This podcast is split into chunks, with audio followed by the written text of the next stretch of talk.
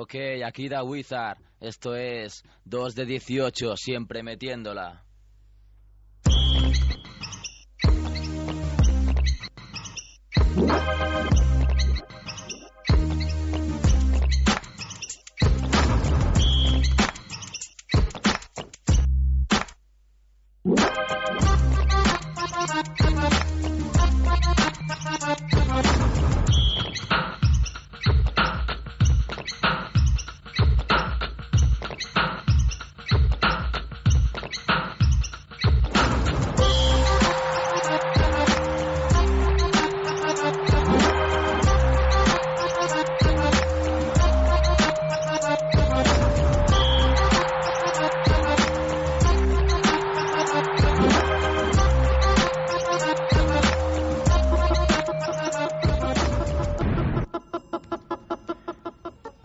Buenas equipo, bienvenidos al decimotercer programa de 2 de 18 donde mezclamos como si de una coctelera se tratase música, risas y baloncesto.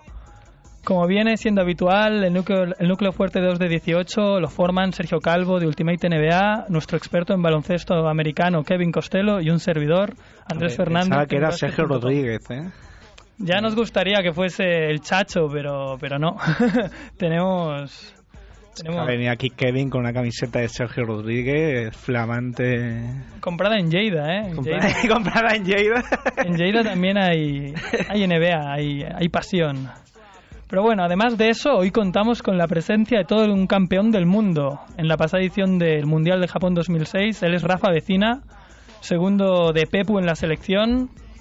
Y aunque es un entrenador novel, cuenta con muchísimo baloncesto a sus espaldas. Dime, dime. Eh, que se le ha subido el éxito a la cabeza, eh, porque en un acto así de divismo no se ha querido poner los cascos, eh, en, un, acto de rebeldía. Claro, puede hacer lo que quiera, es nuestro invitado. Le podemos haber dicho que se tajea la, la medalla de oro. Bueno, si, os ponéis a ser agresivos. ¿Dónde, ¿Dónde tiene la medalla, Rafa? Pues. Buenas tardes primero, ¿no? Buenas tardes, lo primero.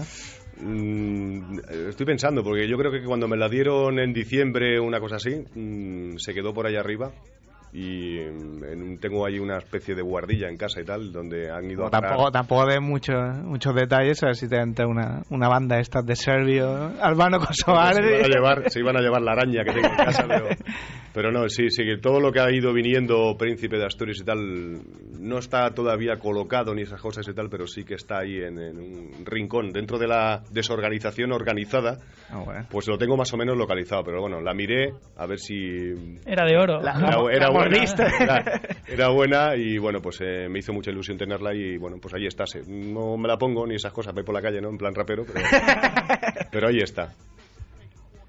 Bueno, para quien no conozca a Rafa Vecina, cuatro pinceladas, em, es exjugador, fue exjugador, se formó en las categorías inferiores del Barça, este balonés eh, era un jugador que no destacaba precisamente por su potencial físico, sino que utilizaba la inteligencia sobre el parquet, ese quizá era su rasgo más característico.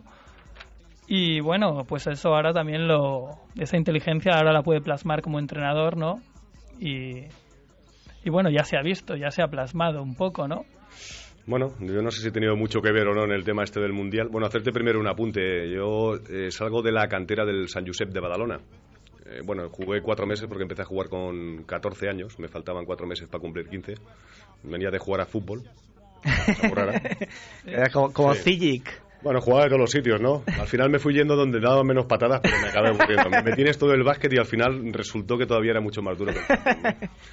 y bueno, pues lo del tema también de la, de la fuerza física, evidentemente yo utilizo otras otras armas, utilizado otras armas, ¿no? Era más eh, tema eh, y cosas así. Un poco eh, la mente por encima de, otras cosas, ¿no? Y sí que es cierto, ¿no? Que, bueno, pues eh, el juego por la evidencia mía corporal y por otras cuestiones como pues las, las cuatro operaciones de rodilla y más, te obligan a guardar un peso y te obligan pues eh, muchas veces a, a utilizar una parte del cerebro que habitualmente algunos jugadores de baloncesto no utilizaban en aquella época. Y entonces, bueno, pues eso hace que el juego sea un poco más, no, no sé si decir inteligente, yo creo que eso sería un raro, un raro agravio ¿no? a, la, a, la inteligencia. Yo creo que es un juego listo, ¿no? Práctico, ¿no? Astuto. no sé si tan astuto, pero sí, sí de ese de listillo, así un poco de ratoncín y tal, de estar en los sitios, de saber cuáles son las armas del contrario, de las tuyas, lo que tú puedes hacer y no. Y bueno, pues eso lo llevas a la práctica, ¿no? Y como entrenador, pues intento aportar más o menos lo mismo, ¿no? En el caso de la selección, pues eh, no sé, ya vuelvo a repetir, aquí el cerebro es, es uno que todo el mundo conoce y lo que sí que es evidente que los artistas y los que han llevado a cabo todo el tema pues han sido los jugadores que son muy buenos. Hay que decir sobre tu, tu físico, hay que dar un toque atencional señor. Quiero decir, sí, sí. Lo malo de Molina, porque según tu ficha CB Pesas cero kilos. Cero kilos. De hecho, de hecho me he despistado. pero un poco sí, exagerado, ¿eh? Yo, creo, quieres decir que ya está mi ficha CB, ¿no? sí, sí. De hecho, de hecho... La, debe estar borrada ya por eso. No, no, no, está. Me la, he imprimido hoy mismo. De hecho, me he despistado. Aquí pone bien claro con cantera de San Josep de Badalona antes de categorías inferiores del Fútbol Club Barcelona. Lo único que me lo he leído rápido y, y es como si no lo hubiese bueno, leído. Lo de los cero kilos debió ser antes de, de, que mi padre y mi madre me... los 205 sí que es, o es como la CB. No, 205 eran, eran. Ahora, pues como todas las personas mayores, voy para abajo. Debo dos, tres y medio, una cosa así. Selección de España, España Junior, selección de España Promesas, 24 partidos con la selección absoluta. Nos contabas antes ¿eh? que en la, cuando conociste a Pepu fue en la, en la sección sub-23. Sí, la, la selección sub-23. Él era delegado, estaba de entrenador bueno, esto ya es volver mucho al pasado. No sé si me tendréis que hipnotizar. Con la medalla de oro. Eh, yo creo, yo, no la hemos traído, o sea que vamos. Más vale que a martillazos. yo creo que ahí era Pablo Casado y Joaquín Costa, pero Joaquín Costa, el rubio, el que está en Canarias, no el jugador. No, el que ha sido entrenador. El Pispa Costa. El Pistol, el Pistol. El, el el es el jugador y el Pistol es y bueno, ahí sí, empezamos ahí una relación, bueno, pues eh, bastante amigable, con, eh, viviendo unos momentos importantes dentro de, del baloncesto, porque la verdad es que aquella selección eh, vivimos penuria, vivimos de todo, ¿no? era una selección pobre. Os tenéis que pagar los viajes. No, lo, lo, de los viajes no, pero te puedo decir que fueron muchos viajes así, Dinamarca, Noruega, tal, no sé cuántos, pero pasando, no digo hambre, pero en ciertos momentos pues un poco peliagudos y eso hizo que la gente se uniera mucho más. Entonces el grupo pues pues estaba muy muy muy agraciado en todos los aspectos, ¿no? Y ahí fue también un poco el inicio también del conocimiento con Pepu, que más tarde pues de, haber estado en, Málaga en caja de Rondón y caja, pues él fue el principal valedor de, para que yo fuera a estudiantes. Estas tallitas que nos cuentas ahora de que pasáis penurias también se das cuentas a, a los Gasol y compañía, decir, mira que estáis a cuerpo de rey vosotros. No, lo que sí que es cierto. en mis tiempos. Lo que sí que es cierto es que le explicamos, y eso ya lo saben ellos también, ¿no? Que en la selección de ahora tiene otra dimensión eh, y ellos tienen otra dimensión. ¿no? Hay mucha, muchos más medios de comunicación. Y me acuerdo esto de Internet, de ver programas de radio en Internet, pues era como una cosa, una rara avis. ¿no? Debe ser como cuando se inventó el, primer ordenador. ¿no? Y entonces, eh, bueno, pues sí que le comentas eh, cosas. No habían tanto fisios, no había tal, los medios de comunicación no hacían un seguimiento como hacen ahora mismo. Eh, el jugador, bueno, pues era importante, pero no hasta el punto como ahora, ¿no? Que es, que es tan, tan importante, tan sumamente importante. Eh, y hablo ya no solo para el nivel de la federación, porque reporta en muchas cosas, en éxitos, en ingresos y en, muchas más particularidades, sino por sí por la dimensión que coge para, para mm, eh, darle emoción al baloncesto, ¿no? para resurgir al baloncesto de, bueno, pues, eh, de esos desfases que ha, que ha habido. ¿no? Entonces, tener em, a 12 tíos, o 15 como tenemos, tendremos invitados, eh, de, esa, de ese tamaño que generan tal publicidad, pues, pues es, la rehostia, ¿no? Y después también, bueno, pues ellos mismos, eh, nosotros no es que fuéramos más ariscos, pero si ya tenías que estar en tres programas de radio, tenías que hacerte 800 fotos, 200.000 carteles de no sé qué tal, eh, te volvías como un poco más selectivo de estas cosas, ¿no? Y ellos no, esto lo llevan con una calma, salen del, del pabellón, tardan en llegar al hotel bueno, el año pasado, por ejemplo, con, con Pau Gasol le teníamos que poner un coche para hacer 300 metros, porque una vez creo que se fue caminando y tardó como unos 45 minutos. Pero, pero lo, lo, lleva haciendo bien, o sea, la gente se para, se para con todo el mundo, eh, hace las fotos y nunca les falta una sonrisa, que yo es una gran diferencia, aparte evidentemente que la diferencia también es que, es que son mejores que nosotros en aquella época, ¿no? Okay, ¿quién, ¿Quién recuerda así de tu generación de haber vivido en, así, en la sub-23? ¿Qué otros jugadores había? Estaba eh, eh, a ver, había... Eh, es, que, es, que, es difícil recordar gente de allí, Llorente, había mucha gente. Yo creo que es que tanta, además se te mezclan tantos recuerdos, mm, porque como siempre e, de esa generación hemos vivido eh, momentos mm, casi los mismos jugadores, ¿no? Hemos ido alternando. Yo empecé con la selección juvenil, lo que pasa que el año que tenía que ir me operaron la primera vez de la rodilla con 16 años y ya me perdí esa selección, ¿no? Pero en juniors coincidimos con Toñín Llorente, eh, Joaquín eh, Pepe, Pepe, Arcega, Jordi Villacampa, José Montero y un sinfín de nombres, Hernán Gómez, Pedro Rodríguez, son ese tipo de gente que siempre hemos coincidido precisamente en todas las elecciones de, esa edad, ¿no? la generación del 63, 64, 65, ¿no?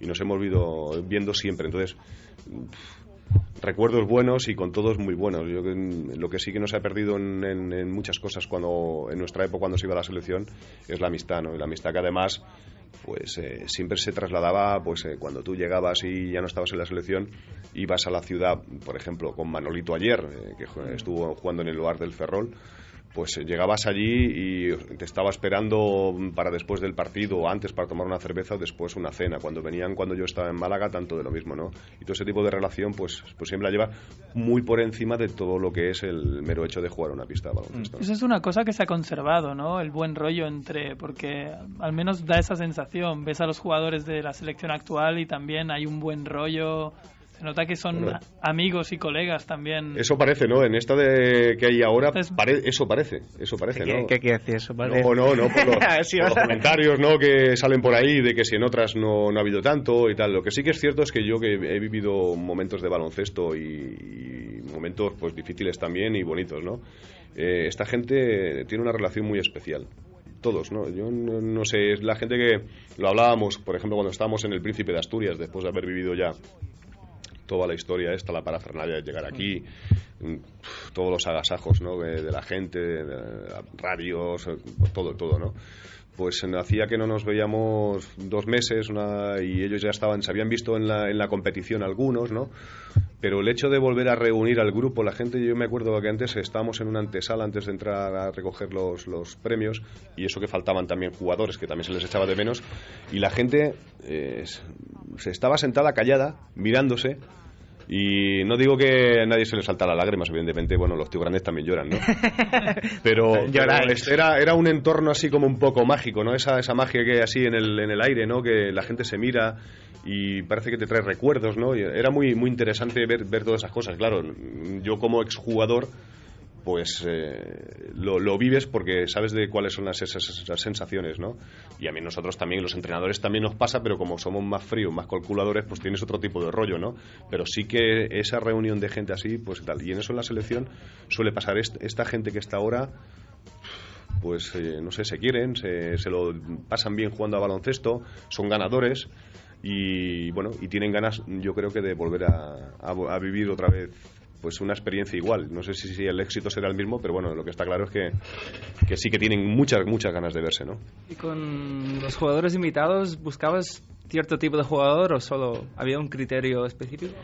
Bueno, el criterio con los jugadores invitados siempre es el mismo, ¿no? Con Pepu ya sabéis que van 12 fijos. Bueno, este año es 11 más 4.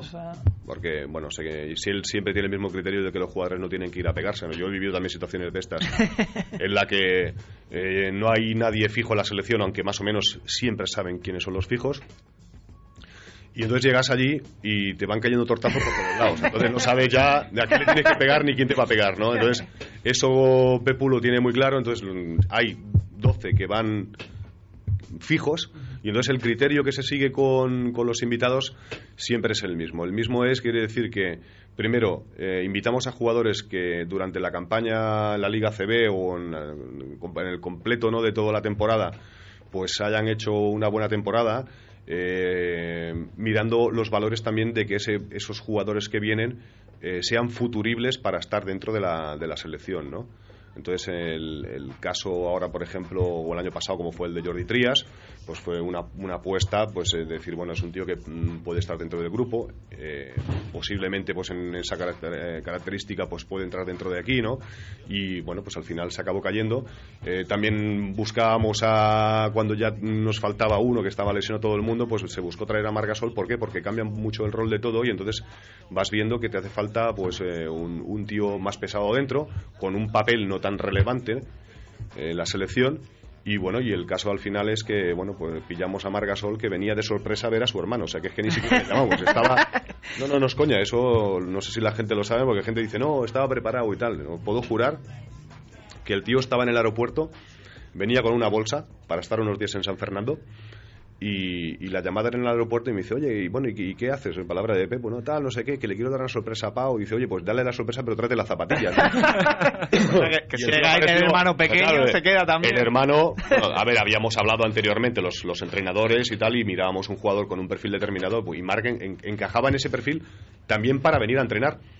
Pero bueno, también era un poco el tema este de decir, bueno, vamos a traer un tío que vamos a apostar por él, que a lo mejor pues no ha jugado. Pues fíjate, pues acabó llegando. Fundamental. Eh, bueno, fundamental o no, se supo adaptar. Sí, sí, bueno, no, sí. En la final, teniendo a y mm, bueno, todo muy bien, ¿no? Encajó perfectamente dentro del grupo, que es otra de las cosas que también se mira. O sea, hacer un grupo pues miras un poco la química de, de, la persona, ¿no? Con, con, el resto de los jugadores, eh, cómo se puede interrelacionar entre ellos, ¿no? Y, bueno, pues buscar jugadores que más o menos todos estén como interconectados, ¿no? Como los ordenadores, ¿no? En, red.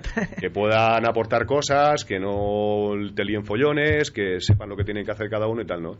Y, bueno, pues en el caso de, de Mario pues es un tío que, que, puede venir a la selección yo supongo que en breve, igual que también se ha quedado Raúl a las puertas, o se ha quedado otros jugadores que también podrían haber ido, pero que están interesados, que vienen allí a estar, a convivir también con, con, ese selecto grupo de jugadores que forman la selección y que bueno pues eh, ha tenido unas características yo creo que este año pues eh, ha estado bien. No sé si por ahí no sé la gente parece que lo de Mario nadie tenía dudas no de que podía venir. Y en el caso de Víctor Clavé pues ha sido una sorpresa, una sorpresa más agradable, pero ya esto lo estábamos barajando hacía unos un mes y pico, ¿no? Cuando el jugador empezó a jugar y bueno, y, encaja también, también dentro del perfil de jugador 2-5, 2-6, rápido, eh, tiene mano, Digo, tiene mano, no sé, no sé si la meta o no, pero que... un Rafa de del siglo XXI, ¿eh? Bueno, hay de esos ya no, ya no quedan, ¿no? ¿no? lo digo porque no, que no queda porque el último se, se murió allí, ¿no?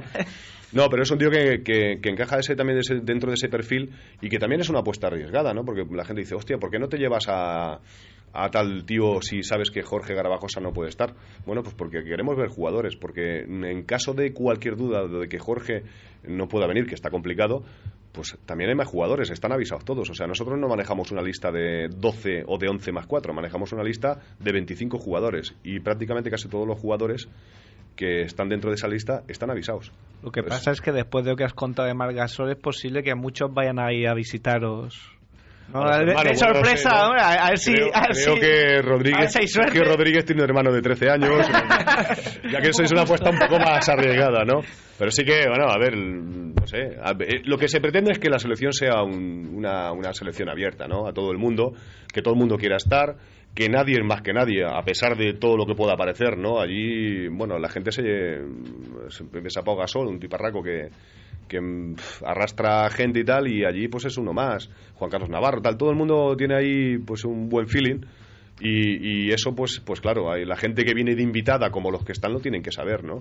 Y bueno, pues hay que trabajar con ellos, también hay que verlos, porque durante todo el año tampoco los vemos, no sabemos qué es lo que hacen en, sus clubes. Yo tengo curiosidad por, por ver cómo es Mario Mario eh, Fernández en eh, Mario Bruno Fernández ¿no? Mario Bruno eh, en, en, la selección con jugadores de un altísimo nivel. Me gustaría también ver lo que es lo que hace Víctor Claver. A, Jordi Trías, bueno, pues eh, estamos ahí, ¿no? Eh, es un jugador que ya vimos el año pasado y, este año tiene ahí otra, otra oportunidad de poder estar con el grupo, que también hay que decir que, que bueno, para él eh, es un varapalo porque otros jugadores no aceptarían venir, ¿no? Y Jordi siempre es un tío dispuesto a trabajar, viene ahí a sabiendas de que puede estar o no puede estar dependiendo de los intereses de sus compañeros, no los intereses de los entrenadores. Que eso que creo que tiene que quedar por encima de todo, ¿no? Nosotros no tenemos ningún tipo de interés. La que tiene un, eh, un interés o algo que demostrar es la selección española, ¿no? Entonces, eh, ahí se suma, ¿no? Y digo, eso Jordi le honra muchísimo porque el año pasado vino, trabajó y este año pues mm, ha trabajado, ha mejorado, ha tenido una franja mejoría en, todo su juego y bueno, y ahí está otra vez. Y sobre todo queriendo estar, ¿no? Ya te digo que la situación no es nada agradable porque bueno, pues es 11 más 4. Supongo que es la parte más dura para vosotros. Dime. Que de ser la parte más dura para vosotros el momento de tener que descartar. Siempre, siempre. Yo ahí, yo lo digo siempre, que me alegro de no ser el, entrenador jefe, ¿no? De no, no ser Pepo Hernández porque, bueno, miramos y, por ejemplo, Joan Creus y yo que hemos sido entrenadores eh, jugadores, pues sabes mm, de qué va el tema, ¿no? De mm, las vivencias que, tiene un jugador cuando pues le descarta o cuando sabes que te está jugando el sitio, es un mal rato, ¿no?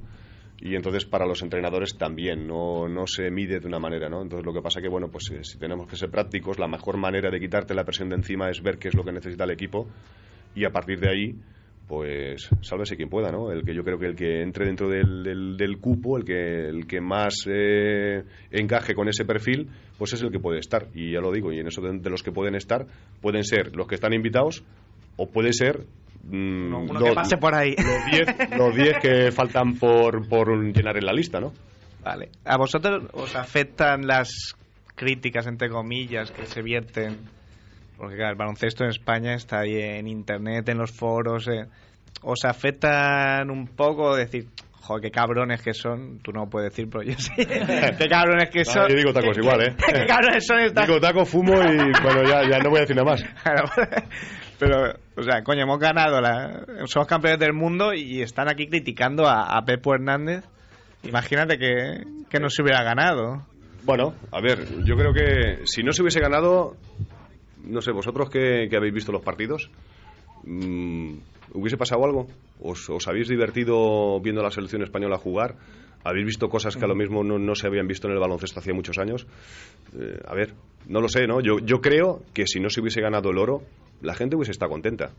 Sí, sí. Ah, el comentario ese tópico de, de, fíjate, otra vez en cuartos o tal, no sé qué, eso ya lo tienen los de fútbol, lo tienen cualquiera, o sea que estamos acostumbrados ya a escucharlo, no, no hay más, ¿no?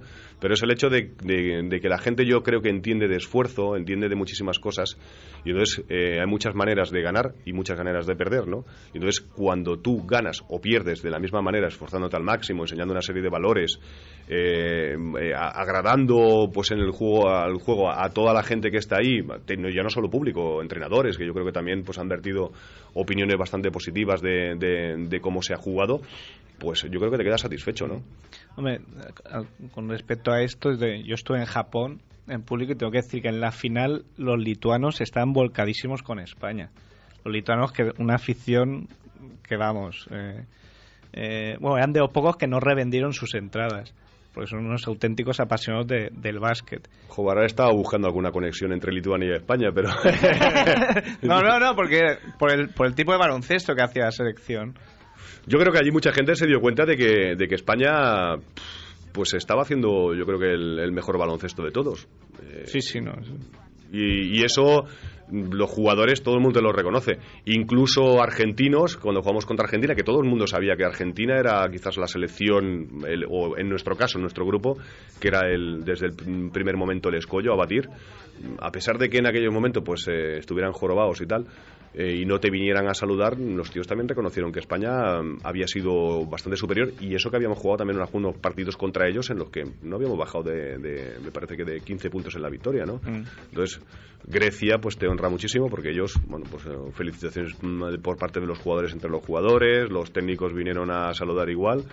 Yo creo que en general, el mundo del baloncesto, bueno, siempre te queda lo de los americanos, con perdón de Kevin, que, que, bueno, pues eh, viven en otro mundo, ¿no? Entonces eh, veías cosas, ¿no? Decía, no, nosotros hemos estado estudiando el baloncesto europeo y sabemos cómo atacar las zonas, cómo atacar los, los bloqueos directos, no defenderlos y tal. Y bueno, la realidad es que mm, Grecia les hizo una exhibición de fundamentos y se quedaron ahí.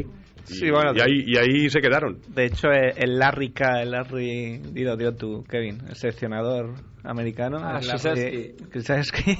Sí, eso Eh, es como, bueno, Sol- como Solchaniti, ¿no? Le llaman Coach K. Coach K, Coach K. Coach K. para nombrar a, a- Lo- decía números, no Sí, decía decía jugadores. números. Nosotros, siempre que hablamos de, de equipos contrarios, eh, creo que pff, nunca hablamos de números. Yo, mm, en eso de Ah, es coge que al nombrar- 14 o el no. 14 hace esto, no. Allí, bueno, es que claro, también sería un pecado que después de haber hecho scouting, no sé cuántas horas al día que hacíamos y mirábamos todos los jugadores, las características, que no nos supiéramos el nombre ya sería tremendo. ¿no?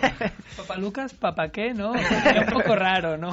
No, coge al griego, coge al griego, coge al griego y da cual, ¿no? Claro, claro. Sí, quizá, no sé, no sé si lo tenían muy estudiado, pero no sé cómo movía, se movía el banquillo americano. No es Prefe- criticar, pero parecía como de patio de colegio. Venga, va, cinco cambios. prefería- Cinco cambios. sobre, sobre esto, ¿preferís a Grecia antes que a Estados Unidos en la final? Mira, te voy a decir una cosa. Eh, todo dependía. Todo dependía. O sea, el caso es que para jugar contra Grecia y sin Pau Gasol nos venía mejor Grecia. Y con Pau hubiese sido mejor jugar contra Estados Unidos. Así de claro. Eh, los porqués, yo creo que es bastante evidente. Pau es un tío que puede jugar muy bien uno contra uno. Las defensas de los americanos son otro tipo de defensas. Eh, podíamos haber aprovechado un poquito más el tema de, de Pau, más de otros jugadores que ya conocen el baloncesto americano. Y bueno, pues eh, ahí hubiésemos tenido, no sé si no, no ventaja, pero porque evidentemente juega mucho el físico, la espectacularidad y como estuvieran desmotivados también los americanos, que también no vamos a decir que no sepan jugar, evidentemente.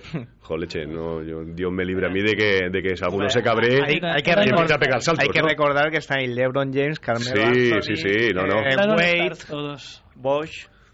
O Eso sea, decían, decían no, tal, y, y- y, bueno, de- hablando con Joan lo, lo hablamos, ¿no? Que ellos en, individualmente, cuando hacen una selección, nosotros cuando hacemos una selección miramos todo, ¿no? Miramos eh, bases que, que se- sean diferentes en- para cada momento de juego, uno que piense, otro que corra, otro que defienda, tal, los aleros que se complementen, la las, las polivalencias entre los jugadores, ¿no? Y, y tíos grandes, uno un pivot grande que juegue interior, el alero que se pueda abrir, pero otro que también que tengamos que pueda tirar a cuatro metros y pueda jugar dentro interior, uno que sea muy fuerte, tal. Miramos ese tipo de, de cosas a la hora, le, le llaman eso la alquimia, ¿no? Ahí mezclamos y tal, no sé qué. Y entonces los americanos, el problema que hay es que, bueno, yo no digo que sea votación popular, ¿no? Evidentemente hay un entrenador que con jugadores. el. Pero si te fijas, esos jugadores en sus equipos, la inmensa mayoría son estrellas, ¿no? Pero LeBron James, ¿qué hace en su equipo? Mete puntos. Como Wade, como Anthony. Anthony. como- Mete puntos. Mm. Claro, mm, si tú quieres meter puntos contra Grecia o contra España, mm, tendrá alguien también de tu equipo que defender.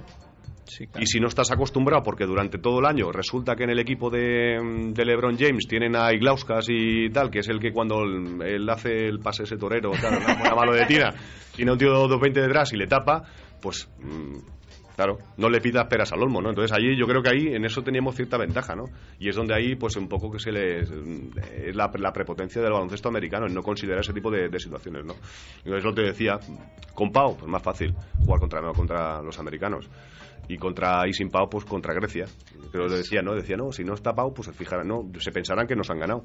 Pues bueno pues Esto es un, poco lo que en tu, en tu blog de Solo Basket, es lo que explicas un poco en tu último artículo, ¿no? Que, que la selección, justificando un poco la, la selección que ha hecho Pepu contra un poco las críticas que se habían vertido por no haber llevado a tal a cual, que no es un supermanager la selección, sino que sí que sí sí cierto un poco todo, ¿no? Todos Cierto, lo los es roles, bueno, todos los perfiles. Yo lo que creo también, eh, los foros, yo te he com- he comentado fuera de, de micrófono, ¿no? que, que yo los leo porque me, lo, me, lo- me divierto. Hay otra gente, yo creo que Pepu no mira esto, Pe- Pepu para internet es un negado, bueno, para los ordenadores. o sea que supongo que es ya para abrirle un correo, ya le tiene que llamar a Genaro, tiene que llamar al otro, o sea que. Y en general se mira, pero yo, yo me lo paso bien por lo, que, por lo del tema de. Hay gente que está muy informada, noticias que salen y tal, que dices, ¿cómo puede ser en realidad que, que tal? No sé qué. Y entonces miro, y bueno, miras cosas, pero la realidad siempre es la misma, ¿no? O sea, yo creo que mm, las críticas la gente las, las tira mucha gente pues abre foros no hay pequeñas historias para yo creo que un poco para polemizar y para poner tener algún tipo de diálogo que yo creo que cualquier persona no digo en sus cabales no pero pero cualquier persona normal que entienda un poco de baloncesto pues no hay no habría ningún tipo de, de polémica en escribir una cosa o en otra no O sea, está claro que, que No, la selección es la que es y, y como siempre las valoraciones pues cuando se acaba si no hay más. Sí. No, pero lo que es consecuente es que si una fórmula te ha llevado al éxito, pues si casi coges a los mismos jugadores y te han llevado al éxito y ha pasado muy poco tiempo, no sé, como mínimo es una opción inteligente y es una consecuencia lógica hacer la selección que se ha hecho. Además que, eh, en mi opinión por lo menos, es una sección mejor que la del año pasado. Porque Rudy yo creo que ha mejorado, Sí. Sergio seguramente ha mejorado, o al menos ha tenido unas experiencias que, que aquí no habría tenido. ¿Tú, ¿Tú qué crees, Rafa? Hombre, todos tienen un año más de experiencia.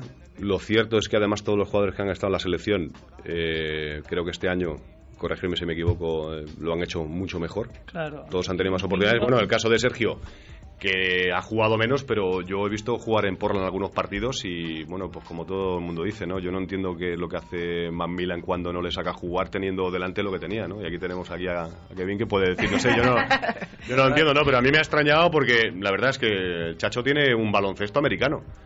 y era el ideal y habrá partidos que habrá jugado o que habrá jugado, pero creo que puede perfectamente jugar allí, ¿no? Y aún así ha aprovechado los minutos, que era lo más difícil. Un chaval de, de 20 años en un sitio que no conoce nada, entrenando, jugando cuando le tocaba jugar, haciéndolo yo creo que bien. Bueno, habrá mejorado también. Yo creo que también ha mejorado, ¿no? O sea, en ese nivel y lo único que nos queda es el tema de Jorge, ¿no? Que es lo de siempre. Bueno. Jorge, bueno, pues es eso, es el, el nexo de unión en muchas cosas. Y claro, es que yo creo que... el-. Sí, porque es el, yo diría ahora mismo, y, y si encontréis alguno, decírmelo porque se lo diré a Pepu, algún jugador de sus características en el baloncesto eh, que sea español.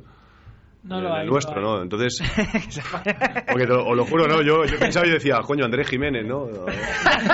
Fernando. Arcega, incluso yo, si hubiese pasado por el chapista, a lo mejor me arreglo las rodillas y tal, pero que mm, de ese estilo no hay jugadores, jugadores que puedan tirar de 6.25, que puedan defender tíos grandes utilizando también ya no solo el físico, porque Jorge, a pesar de su, yo siempre lo digo, a pesar del aspecto de saleño que tiene, es un, un tío, pero vamos, bien puesto, ¿eh?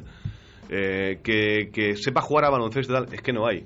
Y con Eh, claro. barba. Y después también es el típico tío que, que cuando las cosas están magras, el tío también tiene ahí su Da un- cerebro para, joder, para, para jugar y para tomar responsabilidades. Y da un cual- paso adelante. Que, que Van tenía un dato, ¿no? ¿Cómo lo llamaban en Estados Unidos a Garbajosa?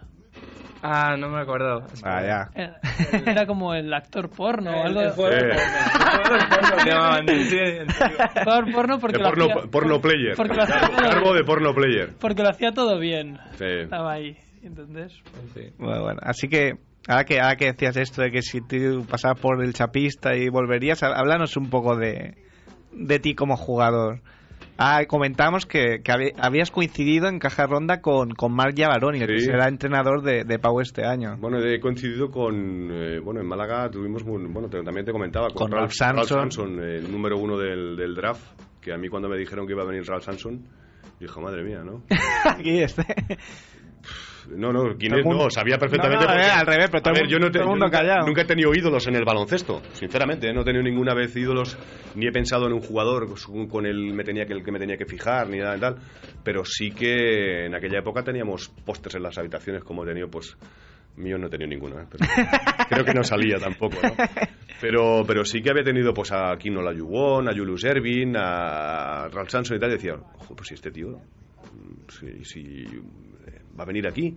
Entonces, Un- te quedas un poco alucinado y son tíos eh, increíbles. Eh, Marc Baroni venía de ser con Philadelphia 76ers eh, campeón de- ¿no? con, con- con Julius Erving. Que por cierto, yo de Julius Erving tengo una deuda, no, no del jugador, ¿no? Pero me acuerdo en la época esa en la que todos jugamos por unas zapatillas. Eh, en mi época yo empecé a jugar con unas chirucas, no broma. O sea, no, no sé si conocéis lo que son las chirucas. Sí, sí, sí. Una, botas de montaña, porque claro, no, no había. Después mis padres me regalaron una John Smith Superstar, que eran como de lona con afelbao y tal, y aquello era la bomba y tal. Y en un viaje de un entrenador que tenía yo, de Josep Claret, en el, en el Barça, me compró unas, unas Converse de cuero, de- son las que llevaba Julius Erving, ¿no? Y con y, eso aquello, ya y aquello- aquello estuve jugué cuatro años con esas zapatillas solo las, las utilizaba para los partidos y Eran de cuando- maravilla.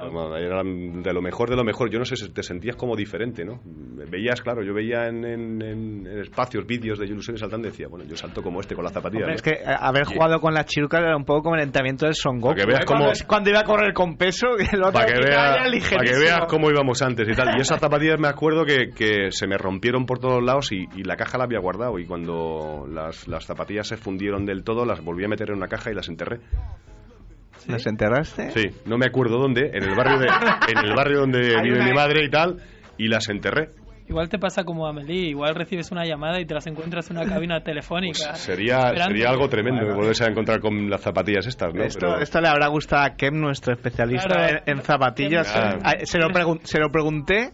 Digo, oye, ¿qué, qué zapatillas llevaba Rafa Ecina? Y dice, y me dijo, creo que una John Smith. ¿De profesional llevas...? No, yo he llevado varias marcas, es más, todavía me quedan como 32 pares en mi casa. Tengo unas zapatillas de colección. Para toda la vida, Tengo ¿no? Air Jordans, eh, Bueno, pues eso vale mucho dinero hoy, ¿eh? no sé, cualquier de estos que me haga falta, no sé, al especialista que se pase por casa y que, y que empieza, mira, pero sí que, sí que tengo. Lo que pasa que tengo dos hijos que mi hija juega baloncesto y mi hijo también, pero no llegan al pie de su padre, entonces es un poco complicado. No, me imagino que, claro, es que vosotros antes jugáis por unas zapatillas, pero es que conseguir zapatillas de vuestro tamaño, de vuestro pie, debe ser ¿Qué, complicado. qué- ¿no? qué pie, ¿Qué pie tienes? No, bueno, yo he ido creciendo el pie. o sea, ahora es que el, el O sea, pie, va- la- va el pie- el las creciendo. orejas y las uñas creo que es la única cosa que no deja nunca de crecer, ¿no? Creo que es un 15 en, en americano y debe ser como un 48, 49, una cosa así, ¿no? El otro, vino, el otro día que vino tu compañero Arsenio Cañada, Sí. nos, nos habló de Romay, que, que también, pues de hecho, aún le seguía consiguiendo, tenía, tenía relación con, con Tachenko, porque aún le seguía consiguiendo Sí. las zapatillas. Bueno, claro, es que donde mm, lo que tiene Fernando Romay, yo no sé si hay algún jugador en el mundo que que tiene él. 54 creo que No, dijo. 58 o... 58 tenía hace 20 años, ahora tiene que tener un 60, fijo. Increíble, increíble. Ah, Shaq no sé si tenía un 62, puede ser. O igual estoy exagerando. Yo creo que incluso hasta Roberto Dueñas podía tener menos pie que Romay. Romay es uno de los pies más grandes del mundo. Madre mía. Pues quiero puntualizar que el otro día me miraron, veis un poco raro, que dije que en el torneo de Billy García 2004 vi al hijo de, de Tachenko, sí, yo me lo creí. Igor Tachenko, que ganó el concurso de mates haciendo los mates de Vince Carter. Y lo he buscado por YouTube y ahí está. Un saltador increíble, el hijo de Tachenko. Más bajo que, que su padre, evidentemente. Pues no se parecen a su padre. Su padre saltaba un bolígrafo. No, no, pues- Totalmente, pero no saltaba un bolígrafo. Tachenko en un concurso de mate no, no, lo veo, ¿eh? Yo no lo veo, pero Oh, bueno, increíble. con Tacheco también tengo una historia muy buena. Eh, estaba yo en La Peña y fuimos a jugar a Moscú, ¿no? Y yo creo que era de los primeros partidos que yo, después de la lesión que había tenido, de las, esa fue la segunda operación, la segunda, no, la tercera operación de rodilla, que ya me habían dicho que no podía jugar más a baloncesto, estuve como un año y medio sin jugar. Estaba por ahí tal, entonces me volví a ¿Qué, recuperar. qué- qué edad tenía? 18. Pues tenía 19 con la segunda operación, ahí me dijeron que ya estaba ya finiquitado para el tema, después me volvieron a hacer una limpieza de rodilla porque, bueno, pues tenía era una lesión de cartílagos, me limpiaron otra vez porque se me habían roto un par de injertos que me habían hecho y tal, y entonces mm, pues estaríamos hablando de los pues 19, 20, pues 20 y medio, casi a punto de cumplir 21, ¿no? Mm. Y fui, fuimos con, con la peña y tal. Y la primera jugada, esto, jugaban, estaba Tachenko, Tikonenko, todo el ejército allí, ¿no? Hay una batería de tíos. Y me pasan una pelota y lo típico, ¿no? Yo ahí medio recuperado, digo, bueno, esta es la mía. Y cuando me voy a saltar, lo primero que me encuentro es a Tachenko, que me metió una boina que me dejó sentado sin saltar. Y dije, yo haciendo tanto esfuerzo durante un año y medio, y aquello un tío que es decir... Tachenko que, que significa montaña, ¿eh? Eh, sí. O sea, que no es casualidad. Totalmente acertado. Qué tío, es un tío súper simpático. ¿Sí? Sí, sí, sí. Un tío muy. A pesar de, de su tamaño y tal, era bastante bonachón, ¿no? Bueno, Dios es justo, ¿no? Tú imagínate que le hubiese dado mala leche. Según ogro. bueno, bueno. ¿Y qué, qué más historietas recuerdas así de...? Bueno, eso yo. Si me vais haciendo preguntas, lo mismo se me van ocurriendo, ¿no? Hay cosas que. Bueno, pues no sé, de tu paso con estudiantes, que ahí eras un, un ídolo para la demencia. Sí, bueno, más que nada, no, yo no los invitaba a cañas como Nacho Azofra, ¿no? Pero- bueno, yo creo que es un poco el- lo que volvimos otra vez a lo de antes, ¿no? Yo creo que es el tema de, de ver a un jugador, ¿no? Con, con este físico, ¿no? Y que lucha contra tíos de 120 kilos, que a pesar de jugar mm, pues con una pierna tiene ciertas facultades para, para sa- sa- sacarse adelante el tema de ser jugador de baloncesto y entonces eso lo premia mucha mucha gente no solo lo premian ahí yo creo que en, en Málaga mm, la gente conmigo pues eh, era una locura y yo también con la ciudad de Málaga, ¿no? Y en Madrid, bueno, pues eh, con la demencia, pues eso, también hacen muchas, hacen muchas cosas, ¿no? No solo el esfuerzo como jugador y todo lo que puedas hacer, sino el hecho también de ser pues eh, agradable con la gente que ha pagado una entrada y que a pesar de que, por ejemplo, mi mujer decía, joder, hoy cuánto vas a tardar de la puerta hasta... Porque habitualmente pues era media hora, 40 minutos, que yo no era tanto el tema de firmar autógrafos, sino charlar con todo el mundo, ¿no? Mira, otra de las historias, pues eh, me vino una pareja de matrimonio, gente que tendría 24, 25 años en mis años de estudiantes y me hizo mucha gracia, bueno, incluso hasta me sacaron los colores, ¿no? Porque me dice, no, me dice, mira, que te voy a presentar aquí a mi mujer y tal, que coste que me ha hecho socio del Estudiantes y yo soy del Madrid, pero me ha hecho venir al Estudiantes a que te viera jugar porque es una fan tuya, ¿no? Dice, le gusta cómo juegas y tus canas, ¿no? Hay que recordar desde cuándo tú tenías canas. Pues siete años. pues no lo sé, pero te voy a decir que en la selección junior eh, los jugadores de Italia me llamaban Vecchio y no era de bello, era, de viejo. Ya tenía, ya tenía las, las, las, las, blancas laterales ahí, como las adidas, ¿no? Tenía ya las tres líneas, ¿no? Bueno, bueno. Pues si os parece, dejamos aquí la entrevista a Rafa Vecina. No, tú mandas. ¿No vais a querer preguntar más cosas? No, tenemos cosas para dar y vender. Rafa, has dicho tú que tenías prisa. Ya te puedes hablar de básquet y ya se te olvida la sí, solamente en un grupo así. bueno, tú eres hijo de Bob, ¿eh? ¿O no? ¿No tienes nada que ver con Costello? Sí, con ah. Juan. ¿Eh? también lo estaba diciendo. Es otra de las cosas que hablábamos antes. Eh, yo no, me acuerdo de haberlo visto jugar, pero sí que sé quién es Frank Costello.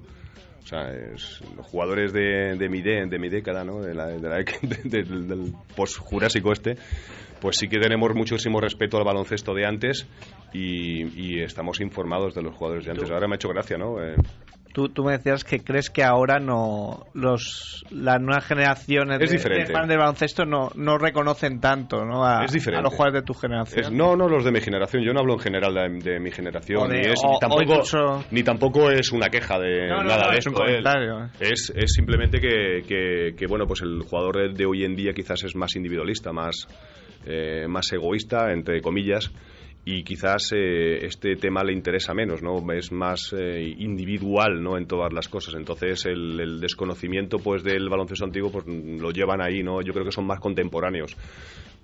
Que también pasará una cosa, ¿eh? También les pasará a ellos. Hmm. que de aquí a uno, porque las nuevas generaciones también que suben también son, son del mismo estilo, ¿no? reconocen al jugador durante yo creo que 30 segundos después de que has acabado de, jugar y te, ya, ya te has retirado y, a partir de ahí, pues bueno, pues si estás en el candelero, ¿no? Como entrenador, como comunicador, como lo que tú quieras, pues aún la gente todavía pues eh, guarda un cierto cierta memoria, pero si no se te olvida. Creo, creo que en mi caso, por ejemplo, a mí la gente me ha preguntado que dónde estaba. O sea, en Madrid pensaba que vivía en Madrid. Aquí en Barcelona, que no sé cuántos, y ha sido un poco por el tema de volver otra vez a Teledeporte, que yo ya había hecho televisión y trabajar con, con mi amigo Arsenio, el, el, gargamel de televisión, ¿no? magnífico, magnífico compañero, por cierto. Le voy a devolver la pelota. Sí, ¿no? La verdad es que hemos estado trabajando, bueno, ya hemos trabajado alguna, estos dos años, pero algún partido anterior y tal, eh, en los últimos años, y es un tío que tiene muy buena visión del baloncesto, eh, se hace ameno y tal, y, aparte, bueno, pues es, eh, yo creo que es compañero de, sus compañeros, ¿no? Yo con él he pasado muy buenos momentos, ¿no? Y me alegro además de que, bueno, pues después de haber dejado el tema Pedro Barte, ¿no?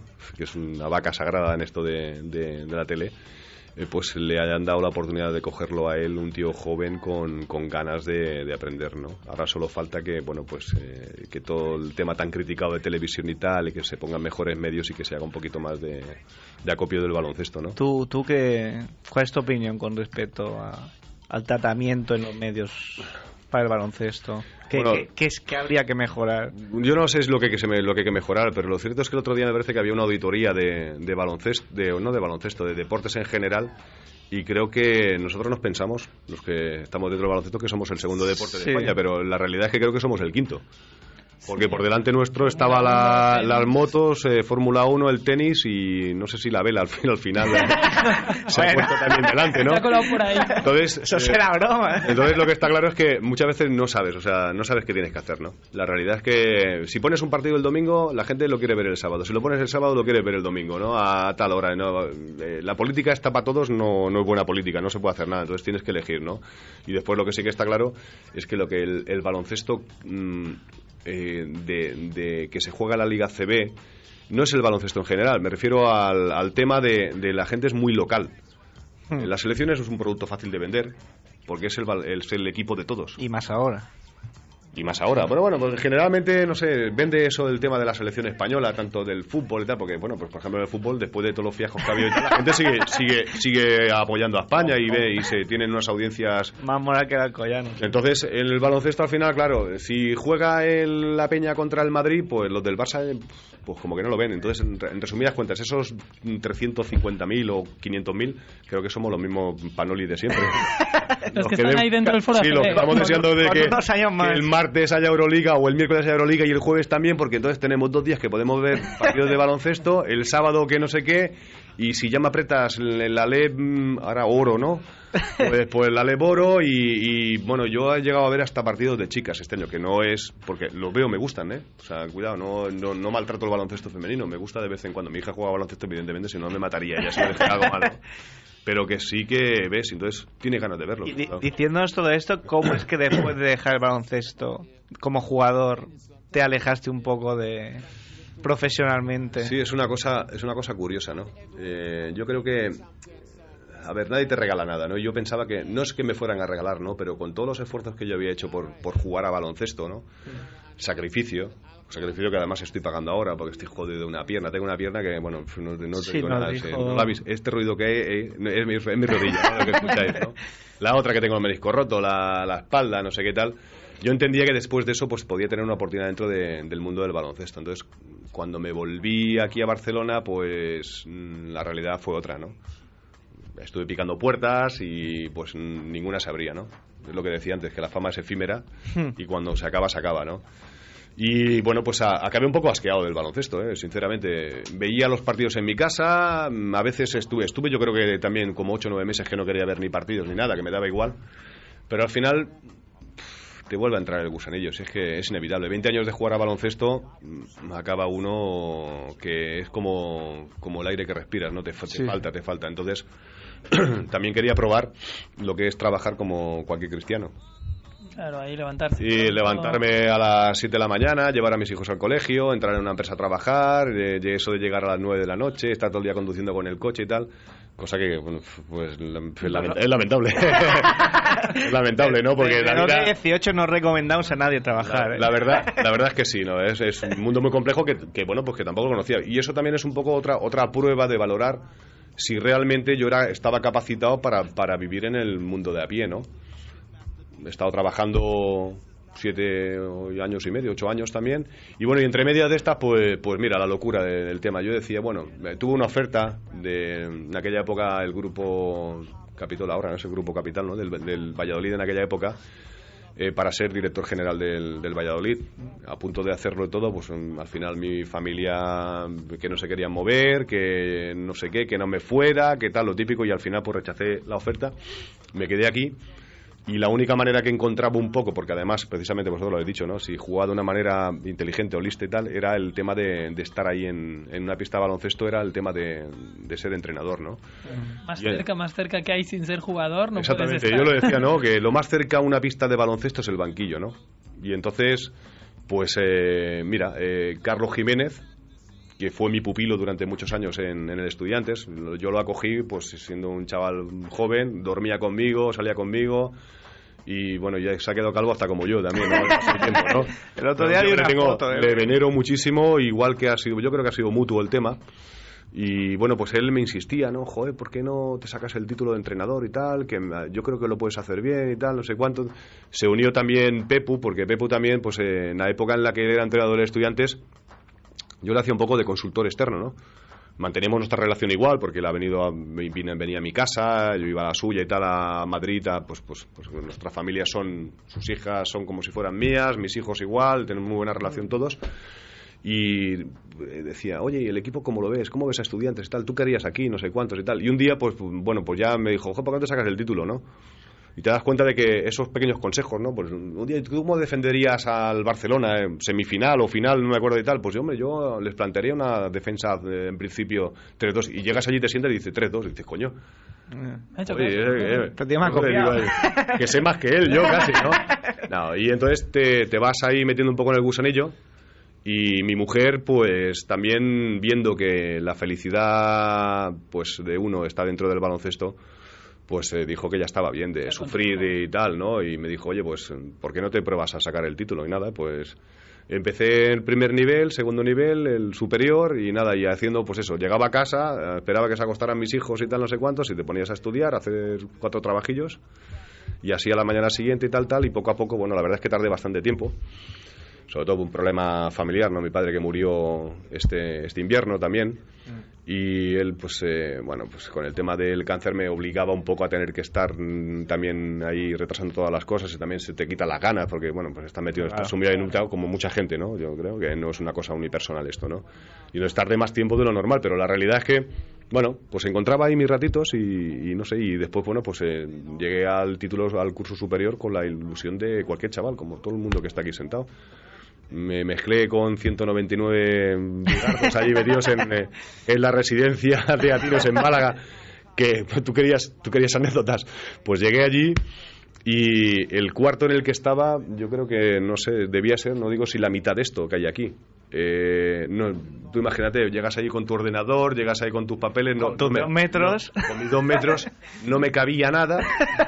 Eh, estuve tres días eh, durmiendo en, en, un, en un colchón de metro ochenta, porque no me cambiaron el colchón y tal. Al final me trajeron uno de metro noventa y cinco o dos metros y tal. Y entonces cuando lo, lo, ponía junto al armario, no podría abrir el armario. Total, que cada vez que tenía que levantar, tenía que levantar la cama, abrir el armario, una mano, coger y tal, ¿no? Y era un espectáculo. Pero no los cambio por nada del mundo. La verdad es que me pasé allí 14 o 15 días que bueno pues eh, fueron fantásticos pudiendo hablar con, con gente de, del mundo del baloncesto con chavales que tienen la misma ilusión que puedes tener tú eh, intercambiando cosas aprendiendo cosas de ellos explicando las mismas batallitas que os he explicado aquí que también a la gente pues bueno pues el, te gusta no hablar con gente la gente te pregunta esto que siempre dicen dice joder estoy soltando una barrila aquí a la gente que no veas pero la gente al final pues reconoce que se lo pasa bien no se está viendo a, los a los cuatro que estamos aquí con, con la boca abierta claro bueno no aquí tengo dos a la derecha que no los tengo muy controlado. ¿no? te fías mucho. No, y bien, entonces, bueno, pues ahí llegó el, el sumum del tema. Antes había entrenado también, fíjate, lo que decía, el baloncesto femenino. Yo no había entrenado nunca a nadie. Bueno, a, ver, eh, tengo que reconocer que en, en, mi época de jugador siempre me he encargado de jugadores más jóvenes, ¿no?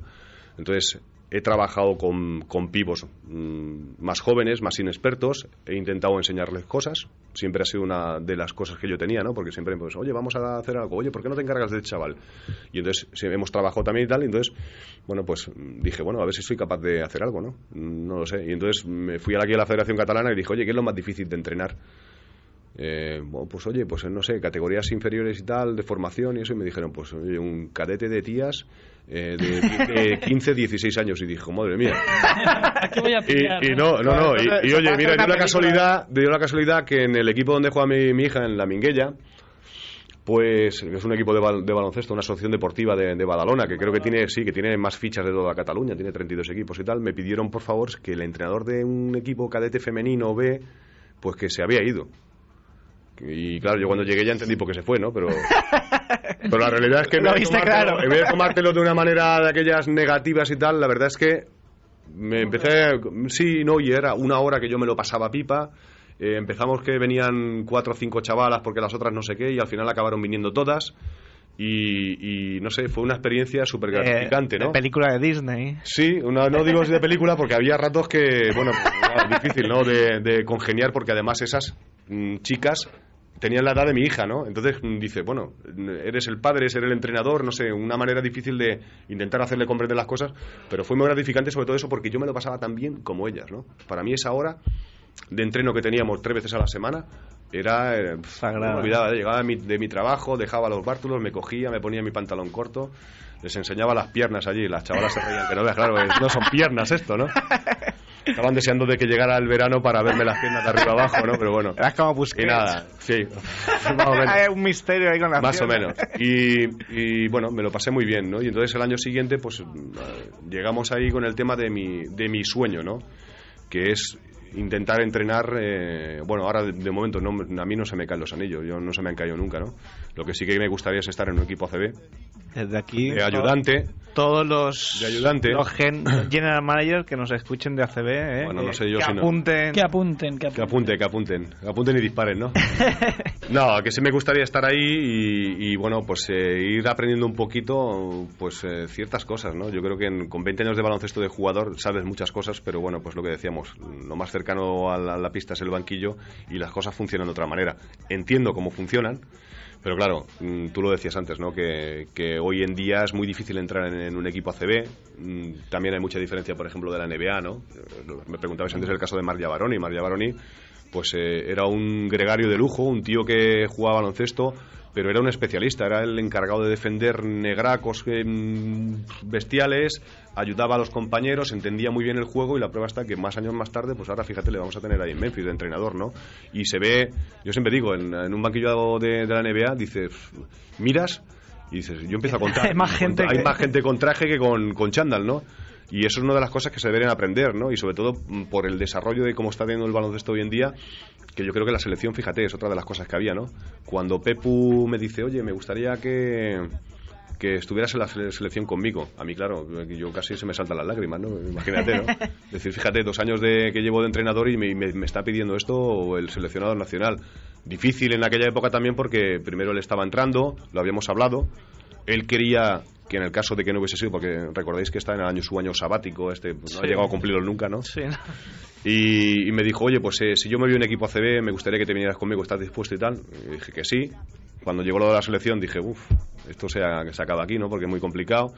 Y bueno, y la selección también va en un principio, pues el hecho de haber mm, eh, tres entrenadores ayudantes, pues sabéis es la complejidad del tema, porque no es un- un- una cosa muy normal en el baloncesto nacional, ¿no? Entonces, después de varias peleas, pues bueno, pues eh, Pepu dijo que lo que quería era contar conmigo, que íbamos a distribuir tareas. Y, y bueno, y ahí me acabo metiendo y fíjate, no sé, y lo que ya, decía ya sabemos cómo acabó la historia, ¿eh? Con, la medalla esa de oro que no sabe dónde, de- dónde está guardada. Dice que ha cambiado de la selección española, ¿no? Yo, yo esto siempre hago broma, ¿no? Porque claro, evidentemente gracias a mí no es, ¿no? Pero dice que ha cambiado de la selección española. Digo, no, pues Pepu y yo, que somos los que hemos venido los últimos, ¿no? ¿Y tu tarea dentro del equipo, más o menos, cuál, cómo lo definirías? Bueno, pues en principio, así, dicho por Pepu, yo... eh, dicho por Pepu, ¿eh? Después lo- la gente hace lo que él quiere, ¿no? Pero... yo, em, em, eh, mira, te- te- el reparto de faenas está en... eh, em, Creus tiene un- una relación con los bases, Genaro trabaja con aleros y yo trabajo con los pivos. Que siempre son más, ¿no? yo no entiendo por qué, pero siempre son más, ¿no? Trabajo con los pibos, entonces eh, ahí lo que eh, hacemos pues es un trabajo de conjunto. Bueno, diría que son lo que más hacemos son transferencias, ¿no? Transferencias es un poco adaptar eh, los movimientos que la selección tiene dentro de los sistemas o como nosotros queremos que se muevan, pues eh, lo hacemos en, en una especie de ejercicios que pueden ser o bien de defensa o bien de ataque o bien de tiro y entonces los hacemos moverse de la manera que nosotros queremos para después encajarlo dentro de ese sistema, ¿no? Muchas veces es un, una es un sistema Sí, la famosa coreografía de Pepu, ¿no? Que dice que no, que los hacemos bailar y esas cosas. Pues nosotros trabajamos, los pibos una cosa, los aleros trabajan otra y los, los bases trabajan otra, ¿no? Y entonces, pues, pues, pues, hay veces también que nos juntamos todos, que yo me alegro un montón porque ya te digo que es muy difícil trabajar con los pibos, y yo he sido pivot, ¿no? Y, y bueno, y después en las bases generales del trabajo de lo que son los entrenadores, eh, en el puro trabajo ese de día a día, ¿no? Que es muy duro, que yo no lo había hecho porque como jugador entrenas, duermes, comes, lo que puede volver a entrenar, tal, no sé cuánto. Fumas. No, no, pi- no piensas en nada. No piensas en nada y ya está, ¿no? Pero como entrenador tienes que hacer que entrenen, tienes que pensar qué es lo que van a hacer. eh, después cuando llegan los días estos de los partidos, por lo de dormir como que ya casi ni te acuerdas, ¿no? Eh, yo creo que sacábamos una media de dormir de cuatro horas y media al día, o sea que y cuando los partidos son así todavía más seguidos, yo ya estoy acojonado con el tema de del Lo veo. 3, 4, 5 7, 8, 9, que son 6 días con un descanso por medio. Y claro, tienes que tener faena. Pues claro, tenemos ahí que estar pegando partidos y cortando y viendo una media de tres partidos que ves de cada rival. Pues eso supone un- una cantidad de horas de, de la releche y ya sabéis que no, entonces no, cualquier persona normal sabe que si eso tarda siete horas, pues son siete horas que hay que hacer. Si, Sí. Y si tienes que entrenar y tienes que comer y no sé qué, pues, pues duermes menos, ¿no? Entonces es ahí como un poco como el Dakar, París Dakar, ¿no? Estamos ahí como aguantándonos que los últimos días con los palillos en los ojos ahí, como diciendo que se acabe ya, que, que me duermo, ¿no? voy, ¿no? Y ahí estábamos y tal. Y lo decía que en el tema este, bueno, pues eh, después eh, eh, Genaro lleva todo el tema del parcheo de, de aquí de internet, del todo el tema de los ordenadores, ¿no? Programas, esas cosas que, bueno, que también nos enseña Joan y a mí. A, a Joan creo le cuesta un poco más. Porque después me enseña a mí, yo le tengo que estar con él también enseñándole, por lo cual ya todavía tiene más faena. Los Eh. pivots y luego Joan Creus, ¿no? Ya. Y por la noche. Bueno, Joan es muy agradable, ¿no? Tenemos ahí nuestras charlas a las 3 de la mañana y tal. Bueno, estamos ahí tranquilos, ¿no? Entonces, eso, lo que decía, que Genaro se encarga un poco de estas cosas después del indi- individual. También él, bueno, pues eh, vamos viendo jugadores y le va presentando a los jugadores unas características de lo que hace cada jugador, ¿no? Juan eh, después se encarga de los, de los ataques de los equipos contrarios y de los nuestros. Él facilita ese tipo de asuntos y yo soy el de las defensas. Fíjate, que es curioso. El tío más delgado, el de no sé cuántos, y me encargo de las defensas de, de los equipos contrarios y de las nuestras, ¿no? Eh, bueno, cuando digo eso de las nuestras y de los contrarios, eh, que queda todo. Nosotros también somos como un grupo cerrado, o sea, no, no cerrado, pero que sí te trabajamos muy, muy conjunto, ¿no? Entonces, Claro, todas las cosas pasan con Pepu. Pepu es el que ejerce. Y entonces, bueno, pues eh, se plantean dudas, ¿no? Si hacemos una de, oye, pues eh, Rafa, ¿tú cómo defenderías esto con este equipo, no? Y yo le digo, bueno, pues a mí me gustaría hacerlo de esta manera, tal, tal, tal, ¿no? Eh, eh, ¿tú qué atacarías contra, contra este equipo? Pues bueno, aquí la jugada nuestra sería la 2, tal, tal, tal. ¿Y ellos qué van a hacer? Pues en esta aquí, pues ellos eh, cogen y van a hacer este movimiento y tal. Entonces en los, en los partidos, como veis, si habéis visto los partidos de Japón, allí cada uno se está levantando cada dos por tres. ¿Por qué? Porque yo estoy viendo una cosa eh, Joan está viendo otra y aquello es como la boca al metro, ¿no? Y Pepu tiene que estar ahí que a veces dice, joder, déjame tranquilo que, que yo estoy aquí, ¿no? Le estás atosigando un poco, ¿no? es Pero- mala hora. pero bueno, y, y después bueno, nosotros hablamos todo, porque mm, lo que sí que está claro es que hay cosas que a lo mejor en un momento determinado no ves y en otro momento sí, ¿no? Y, y, eh, pues eh, cualquier cosa la consultas con, con Joan y con Genaro y eh, más que nada para no meter la pata, porque claro, todo tiene que ser consensuado y entonces a la hora de levantarte, pues oye, Bebo, me- mira que hemos visto esto y tal, no sé qué, ¿no? Siempre dando eso a esa pequeña información Sí, un apunte, Que- pero que... Sí, que sí, claro, no- sin, sin intentar martirizar el cerebro del, del primer entrenador, porque claro, porque tú imagínate, ¿no? Que ya Los entrenadores tienen esa facilidad de, de abstraerse de un partido, es muy peculiar, ¿no? Tú puedes estar viendo eh, el partido, y digo viéndolo eh, visualmente, pero a lo mejor no estás viendo nada. Estás como cuando llegas a tu casa, que llegas de trabajar 18 horas, te sientas delante, te pones el televisor y estás viendo Heidi y dice, bueno, y, y al cabo de 10 minutos dice, ¿qué hago viendo Heidi, no? Pues eso no, el entrenador está ahí, está viendo el partido, pero en un momento determinado, pues a lo mejor está en tres jugadas o cuatro jugadas anteriores y está ahí bloqueado, ¿no? Y entonces es en ese momento en cuando tú está que estás viendo el partido, le tienes que Deja que reiniciar. Oye, paf, ¿qué, mm, ¿qué pasa esto? Entonces, el, oh, sí, vale. Claro, se tiene que fiar mucho porque a veces mm, le das una mm, señal errónea del tema y, y la pifia puede ser también, ¿no? Tú imagínate que le hubiese dicho, cuidado con aquel que no se va a tirar el triple, ¿no? Pues, y la mete, ¿no? Pues bueno. Una, una pregunta. Como, o sea, has hecho muchas veces referencia que jugaste muchos años con una pierna. ¿A- ¿Cuántas veces has pensado dónde habrías llegado con dos piernas? Como Nacho Vidal, yo creo que no, si hubiese tenido tres, ¿no? con tres, o con tres. No, la, la realidad es que yo creo que mi juego siempre ha sido el mismo. ¿eh? Eh, yo creo que si hubiese tenido dos, mm, pues eh, hubiese estado jugando muchos más años. Me hubiese jugado- gustado retirarme como Joan, con los 42, 42. Ah, yo creo que ahora todavía estaría jugando, ¿no? Estaría, sería el último año, ¿no? Este sería el último año. Y además int- intentando estar en la selección española de jugador, ¿no? Pero claro, aprovechándome de que Jorge está lesionado. Y yo creo que, que es, las circunstancias estas, mm, a ver, no te las marca tampoco el tema. Yo creo que el juego que tenía ya era así, de por sí, porque bueno, los entrenadores ya me decían que yo tenía ese tipo de juego. Nunca, siempre había antepuesto además las, el, el- global, ¿no? El equipo antes de que las individualidades. A mí no me, no me ha gustado nunca sobresalir en nada. O sea, no. Bueno, en realidad, si te fijas, eh, lo hacía más o menos todo decente, no hacía nada mal y entonces eso es la, valoración del tema, ¿no? Y con dos piernas, pues bueno, yo no sé, a ver, a ver, en, mi- en nuestra época yo creo que llegar a la NBA era mucho más complicado, si ese es lo que te quieres referir, ¿no? No, Lo que sí que me hubiese gustado es, es haber podido rendir al 100% de, con mi cuerpo, porque también, entre otras cosas, eh, con, con la pierna como la tenía, no la gente decía, es que está muy delgado, eh, es que yo tampoco podía pasar de 90 kilos, o sea que el Ya, cero claro. ese, el- el cero que ponía, Cero kilos. faltaba el 9, el 9 que era el peso, el peso máximo que, que yo podía estar manejándome, 90-91 era el límite de para no maltratar mucho la, la rodilla, ¿no? Y ahí andaba, ¿no? Y claro, no sé, a mí la verdad es que me hubiese gustado, ¿no? Ah, claro. Por lo menos por probar, por decir, bueno, ¿Qué hubiera pasado, no? mm, pero bueno, Es lo que hay. Eso queda. es lo que hay, ¿no? Ahora eres Como entrenador. decía Nacho, como decía Nacho Azofra que me decía, dice, eres el único tío, porque bueno, yo tengo un, eh, un flexo, no, no estiro la pierna porque la pierna, la tenía así, con 21 años se, se me quedó así, la, la pierna creo que pues tengo de flexión 85 grados y de extensión me faltan como 20 grados, una cosa así. O sea, que decir que no, O sea, te- que te- no estiro la pierna, ¿no? Y Nacho Azofra, el, el muy cabroncete, siempre me decía, eres el único tío que cuando se muera no va a estirar la pierna. tío". Gracias, Zofra. El magú del, del- del baloncesto. Rafa, eso te falta eh, el bastón, ¿eh? Va a ser el Doctor House. Porque te hemos visto aquí llegar en moto en una Harley Davidson, ¿eh? Eh, la, la Vespa con 20 años. No, es una de las cosas ¿no? que siempre te, te llama la atención, ¿no? De decir, bueno, son cosas que, que, que la tienes prohibida siempre y al final cuando pasan los años y ya cuando ya no tienes pelo y esas cosas, pues empiezas a pensar, bueno, ¿y esto por qué no lo voy a hacer, no? Y la verdad es que es una aventura, ¿eh? Sí, ¿no? Irse de Badalona aquí a Barcelona por la autopista y esas cosas con dos metros y... Con el aire en contra, y cero kilos. Yo no sé, Puedes salir volando. mi mujer debe estar llamando a ver si, si he llegado o no he llegado, ¿eh? Es una aventura venir aquí, a ¿no? los hospitales.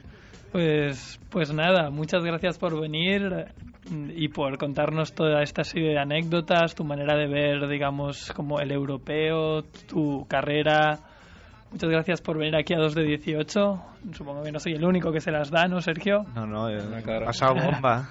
Lo hemos pasado muy bien. Tenemos aquí incluso a dos invitados de lujo que han venido a este programa. No Creo han que preguntado también- nada, le podéis haber dicho que no preguntado No, nada. no, no No, tienen- es que, no no, no, tenían órdenes precisas de no preguntar. No Sí, por, de- por debajo de la mesa, sí, preguntar si tienen alguna curiosidad. O Rafa, ¿quieres que te preguntemos algo más? Esta es una pregunta buena, ¿eh? ¿Quieres que te preguntemos algo pregunta más? más, ¿no? Como dicen aquel. O tengo una pregunta para usted. ¿no?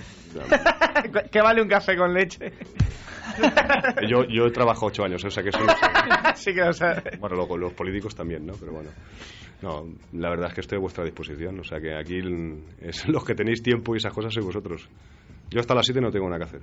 Eso Ah, bueno, pues Podemos ir entonces- presentando el primer tema, si os parece. Sí.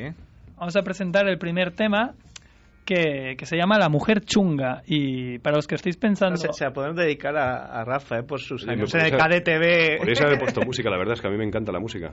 Pues ahora vamos a poner, ahora vamos a poner. Pero bueno, para quien esté pensando que la mujer chunga es Eva Longoria, no lo es. Que se casa este fin de semana, pero con Tony Parker y irá a Thierry Henry. Es una, esta es una información que me la ha dado uno de Privilegiada. invitados. sí, información privilegiada que me la ha dado Raza Blanca, uno de los foreros de 2 de 18, y me ha dicho, bueno, como ya me dijo con anterioridad que Henry em, fue a las finales de la NBA, que antes Sí, de, estuvo ahí estuvo allí y también estará en la, en la boda de Parker de este fin de semana. Y bueno, pues os vamos a dejar con la mujer chunga, que no es Longoria, em, Ariana Puello. de, de Ariana Puello, y, y del álbum Tesis Doctoral de 1997. Con Mesui. La hora. Es el momento. Mujeres chungas, representando.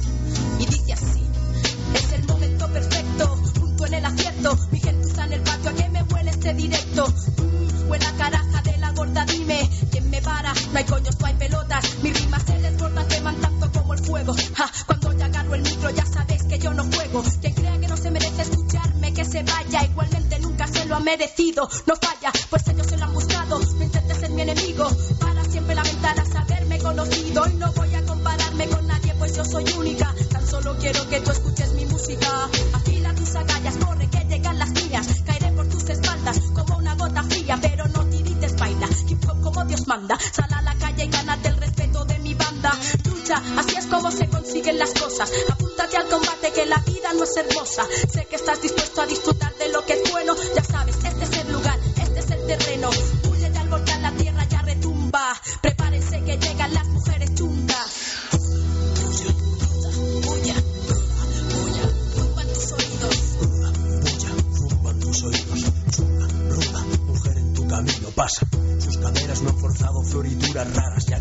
Texturas, el reflejo del eco de aquella melodía nauseabunda, producida por los cuellos de los niños que partía, retorcía sus muñecas mientras otras preparaban un futuro como esclavas al jugar con cocinitas de una barra por muñeca, beca tras beca, prueba curso tras curso, no le importa el curro duro, resiste el sacrificio como Arones Jesucristo, visto que no tiene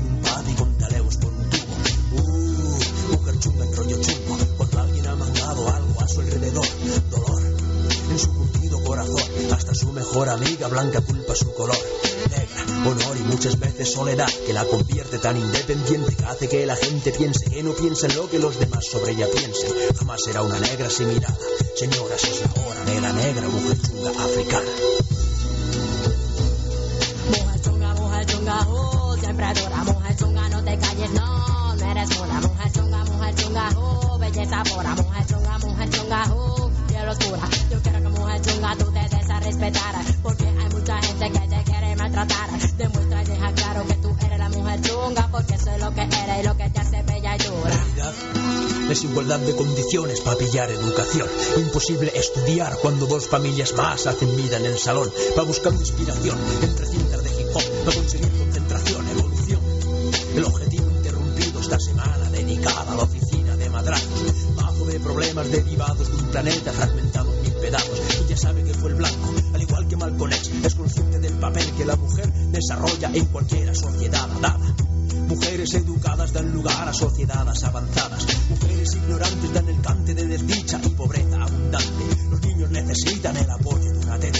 La mujer tiene la teta, los hijos maman teta, la mamá tiene la teta. No es lo mismo para el niño que la dueña de la teta haya recibido clase o no llegase ni siquiera a la escuela. Su única obsesión jamás ha sido maquillarse ni servir sus tetas. Si tú no la respetas, la parte de tu cuerpo que más mola no la tienes entre piernas, está entre tus orejas. Los machos tienen suerte de que pocas son las hembras que siembran libertad al otro lado de las rejas. Relaja, antes de que acabe este homenaje a la belleza mental y que te metan otra rima brutal, fatal, va, vas más. Si según la profecía que decía que los débiles del mundo reinarían algún día, una mujer chunga nunca reinará. Siempre reinará, siempre reinarán.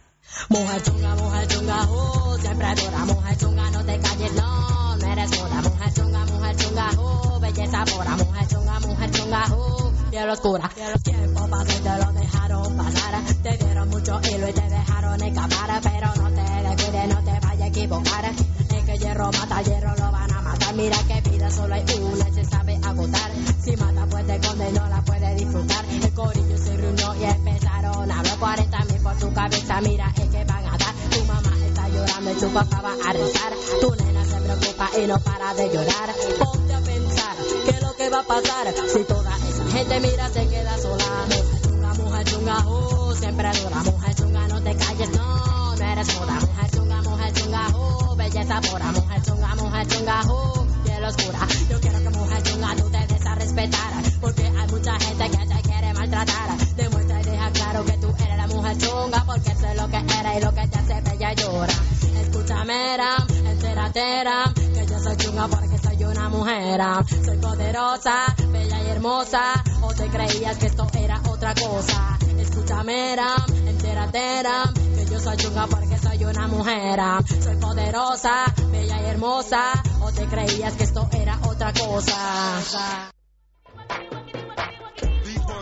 Pues sigamos con el programa. Creo que tenemos. eh, Programa de lujo, ¿eh? programa de lujísimo. Te, creo que tenemos en el teléfono a Antonio Rodríguez, gran periodista baloncestístico, con el que queremos hablar del draft de la NBA. ¿Lo tenemos por ahí? Hola, Antonio. Hola, buenas tardes, ¿qué tal estáis? Buenas tardes. Muy bien, aquí con Rafa Vecina.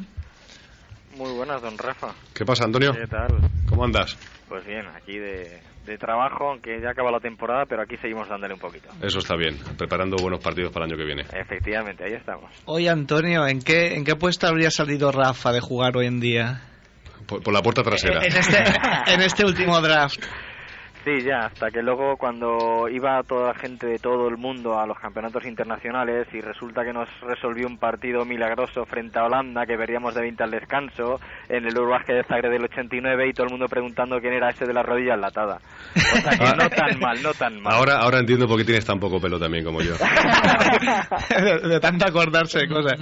Mira, eh, el otro día nos decía el señor Cañada, Antonio, Sí. que Moncho Monsalve tiene en la cabeza la base de datos de todos los jugadores del- del universo. Estoy convencido. ¿Tú Incluso también? de Los que no existen. No, no, no, no. Por Dios, Don Moncho, Don Moncho. Es, otro- esto es- es otro cantar. Pero tú tiras de chuleta porque muchas veces tiras de cabeza, ¿eh? No, no me gustan las chuletas. Eso sí es verdad. No soy mucho de chuletas.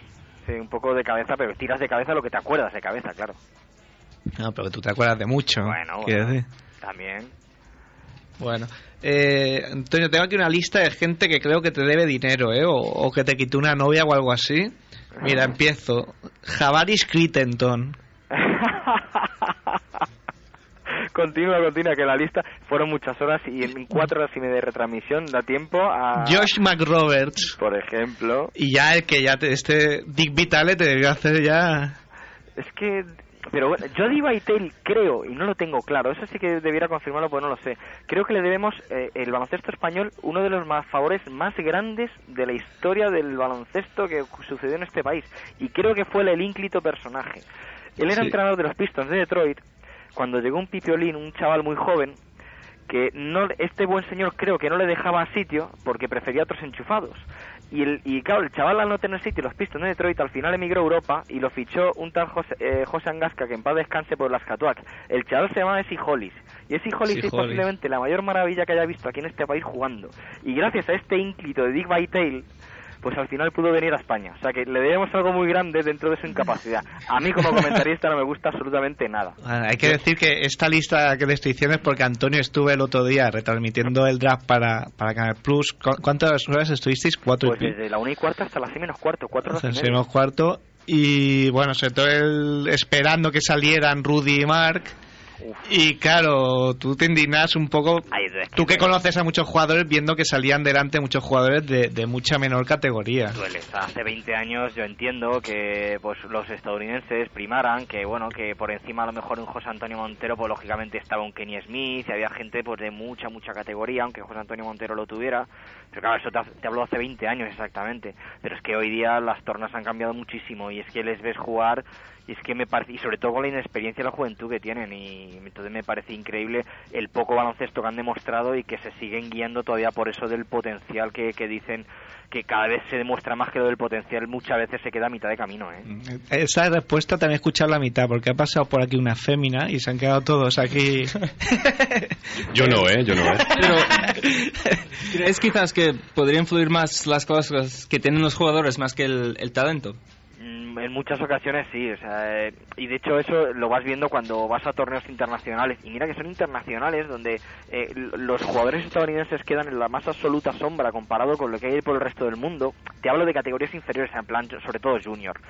Entonces escuchas a los ojeadores estadounidenses y, a- y demás y, siempre te dicen lo mismo. Y este chaval promete porque tiene, mírale, qué capacidad atlética, qué brazos más largos que y, y qué manos tan buenas.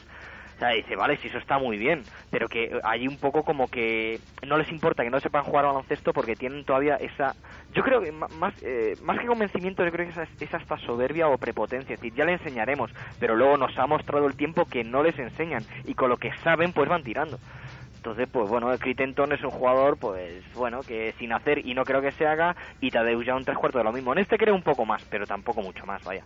Y más Roberts que no me vengan con milongas. Más Roberts es un pivot blanco que es listo para algunas cosas, pero lento como una tortuga.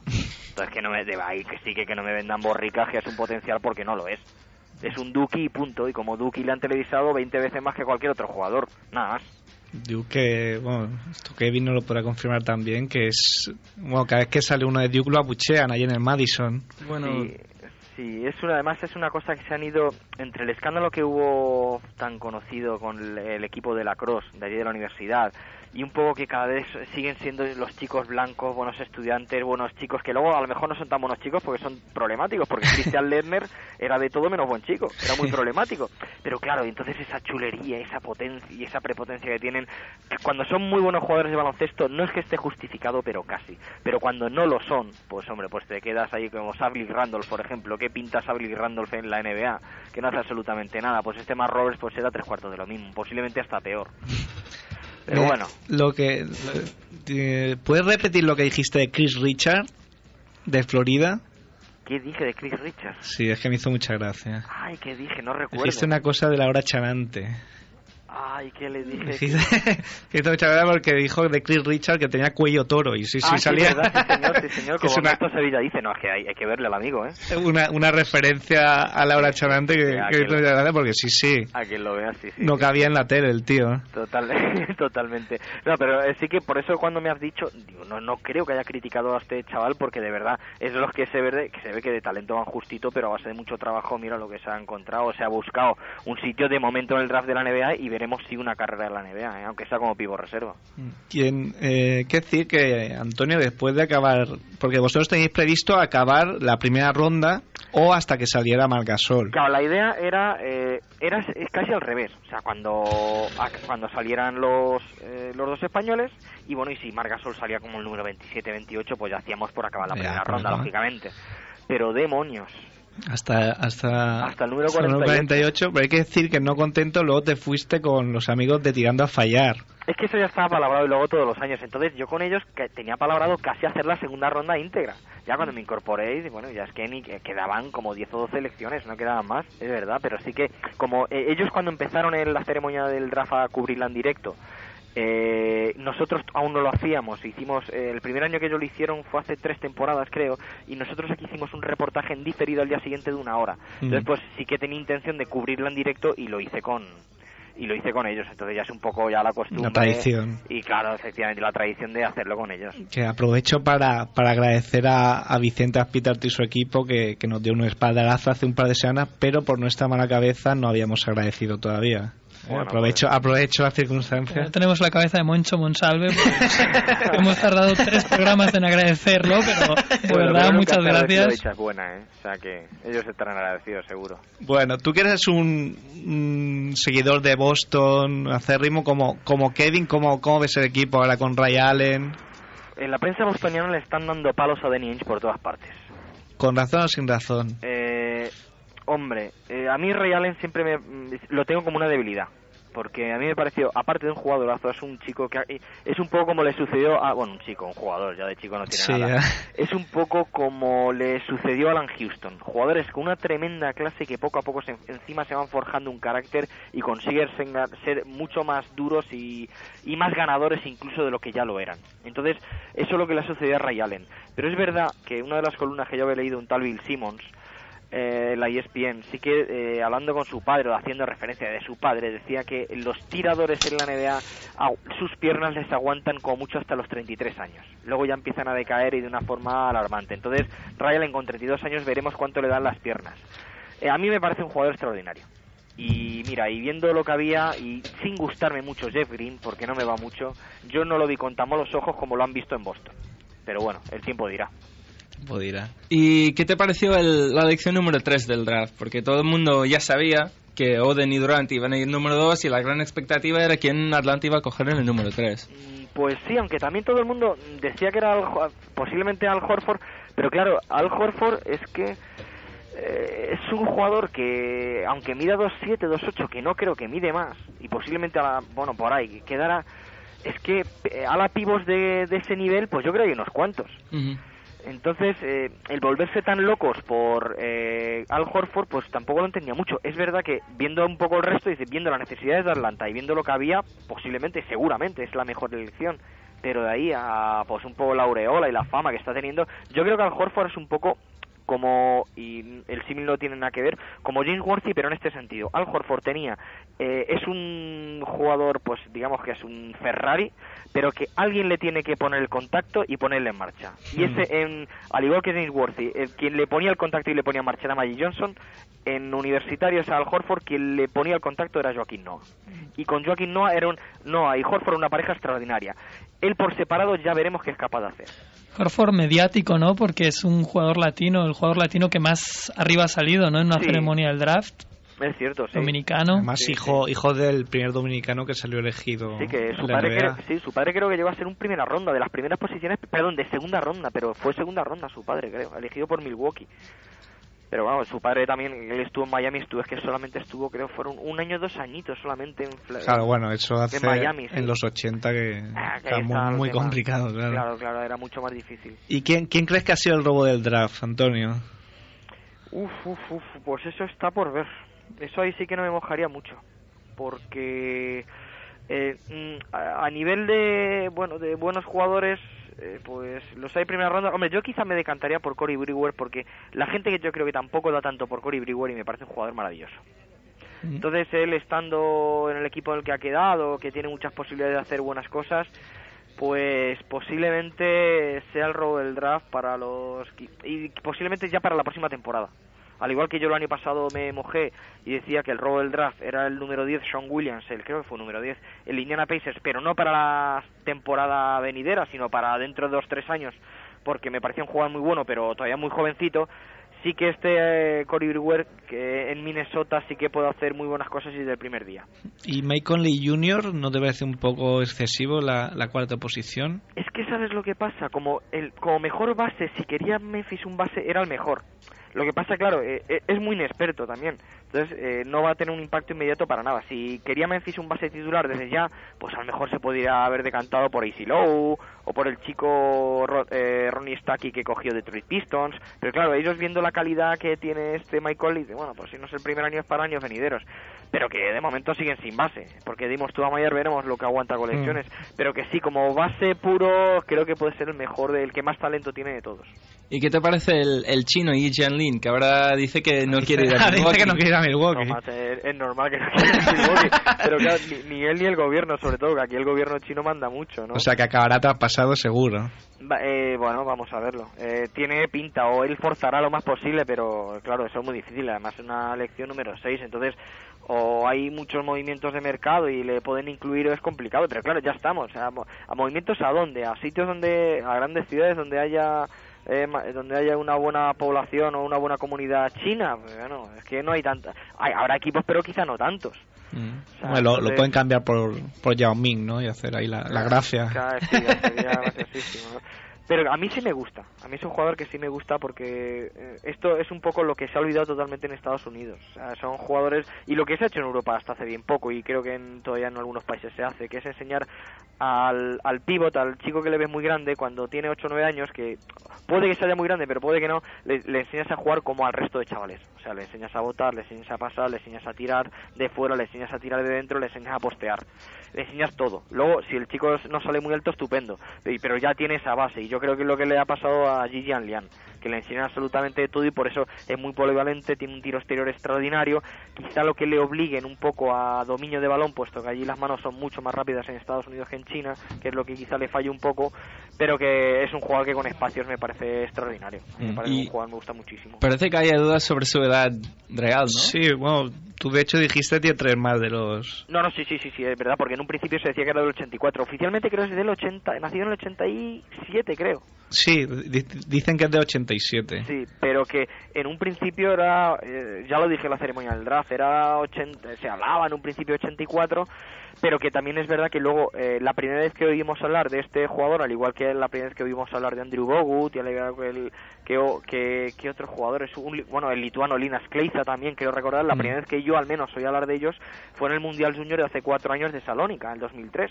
Entonces empiezas a ver las estadísticas y ves un chino que en el 80, que claro que estamos hablando del 2003, el 2003 se supone que tenía que tiene 16 años tenía, pues un chino con 16 años, o sea, que siendo juvenil incluso, no siendo ni categoría junior, ves que anotaba como 20 y tantos Machacaba. puntos y 15 rebotes y dices, "Oye, pero ¿dónde has sacado este tío?"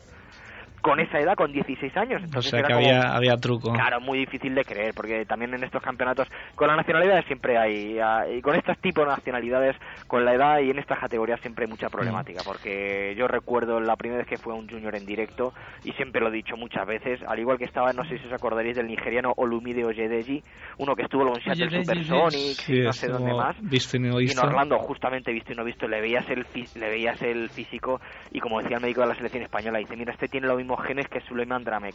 Y, no- y- y para nada es, ves un físico, o sea, es que, es que no puede ser Suleiman Dramek, es un niño y este tío es un tío hecho y derecho. Pero es que el Hombre, pero también si ves a Oden, también te puedes creer que tiene 49 bueno, años. no, lo que pasa de Oden es que de, de cara parece más viejo, parece Oden, no sé.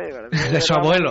Sí, pero que no sé, bueno, ahí ya sí que a lo mejor la cara nos equivoca un poco. Bueno. Pero lo que decía de los, no me refiero a los Yederi, sino que yo recuerdo el Ya, único ya, no, base no, que- claro que el que- único base que tenía Nigeria en aquel Mundial Junior, el único porque no había otro, yo estuve en la recepción porque yo tuve la suerte de estar en el hotel con los jugadores y yo cara a cara con él en la recepción y ese tío, la barba de dos tres días le salían canas, pero os lo juro canas. Y Brasil denunció que era el quinto, no, el, perdón, el cuarto Mundial Junior que jugaba ese tío. Hombre, pero también nos ha dicho Rafa Vecina que él tenía canas, ¿eh? Desde, desde los cero años Ya, no, pero no, no, no, eso, es otro caso. Oye, y tú, tú que seguro que estos días has hablado con mucha gente, eh, ¿por qué si Marc Gasol está en los mock draft el 28, acaba el 48? ¿Ha habido algo raro por ahí o...? Pues no, yo creo que es un poco o el no lo sé, es un poco la mentalidad yankee de arriesgar al final. Y por eso te digo, por eso al final se deciden por un por un Spencer, fíjate Spencer House, el número 10. Es que Spencer House no es ni de lejos mejor que Margasol. De hecho, creo que Margasol es mejor jugador que Spencer House y lo elige Sacramento como número 10. Pues es un poco, pues eh, se decanta por el chico estadounidense.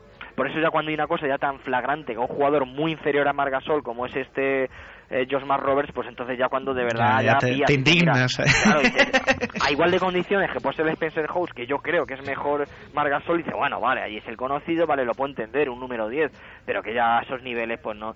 Entonces es un poco, yo creo que es eso, que se mm, van, no, no arriesgan o, o todavía les queda esa mentalidad, mira que luego se derriten cuando le ven en torneos internacionales y cuando Mm. ven y tal las maravillas, pero que luego a la hora de la verdad, pues son más, como diría Andrés Montes, más amarrateguis, ¿no? Mm. ¿Y qué, y qué crees que, que acaba, acabará en el roster de, de Lakers este año? Eso sí que no lo sé, porque claro, ahora sí que me despistan totalmente. Yo lo tenía claro. Mm. Mm, Yo la noche del draft eh, lo tenía claro, pero que ya viendo un poco lo que eh, los rumores que hay, que Barcelona y que Real Madrid y que todo el mundo intenta ficharlo, pues ahí ya me hacen dudar un poco. Pero bueno, yo me mantendré, yo ahí sí que me arriesgo, no lo sé, pero inicialmente yo, yo decía que iba a ir a la NBA el año que viene y creo que, se, que estará con la misma idea de ir a la NBA. Sí, eso parece como lo más inteligente si no tiene lesiones, esperar, ir a la NBA, porque en la NBA no te devalúas, ¿no? Aunque Claro. le saliera mal la jugada, siempre podría luego volver un año más tarde al Madrid o al Barça. Claro, Y efectivamente. con la experiencia esa que él aprendería mucho también. Y, y luego tiene dos cosas muy buenas. Lo primero, eh, en Lakers, bueno, tres cosas muy buenas. Lo primero por ser Lakers, que eso es fundamental. Mm. Lo segundo porque hay un señor que se llama Karim Abdul-Jabbar que le va a enseñar eh, maravillas.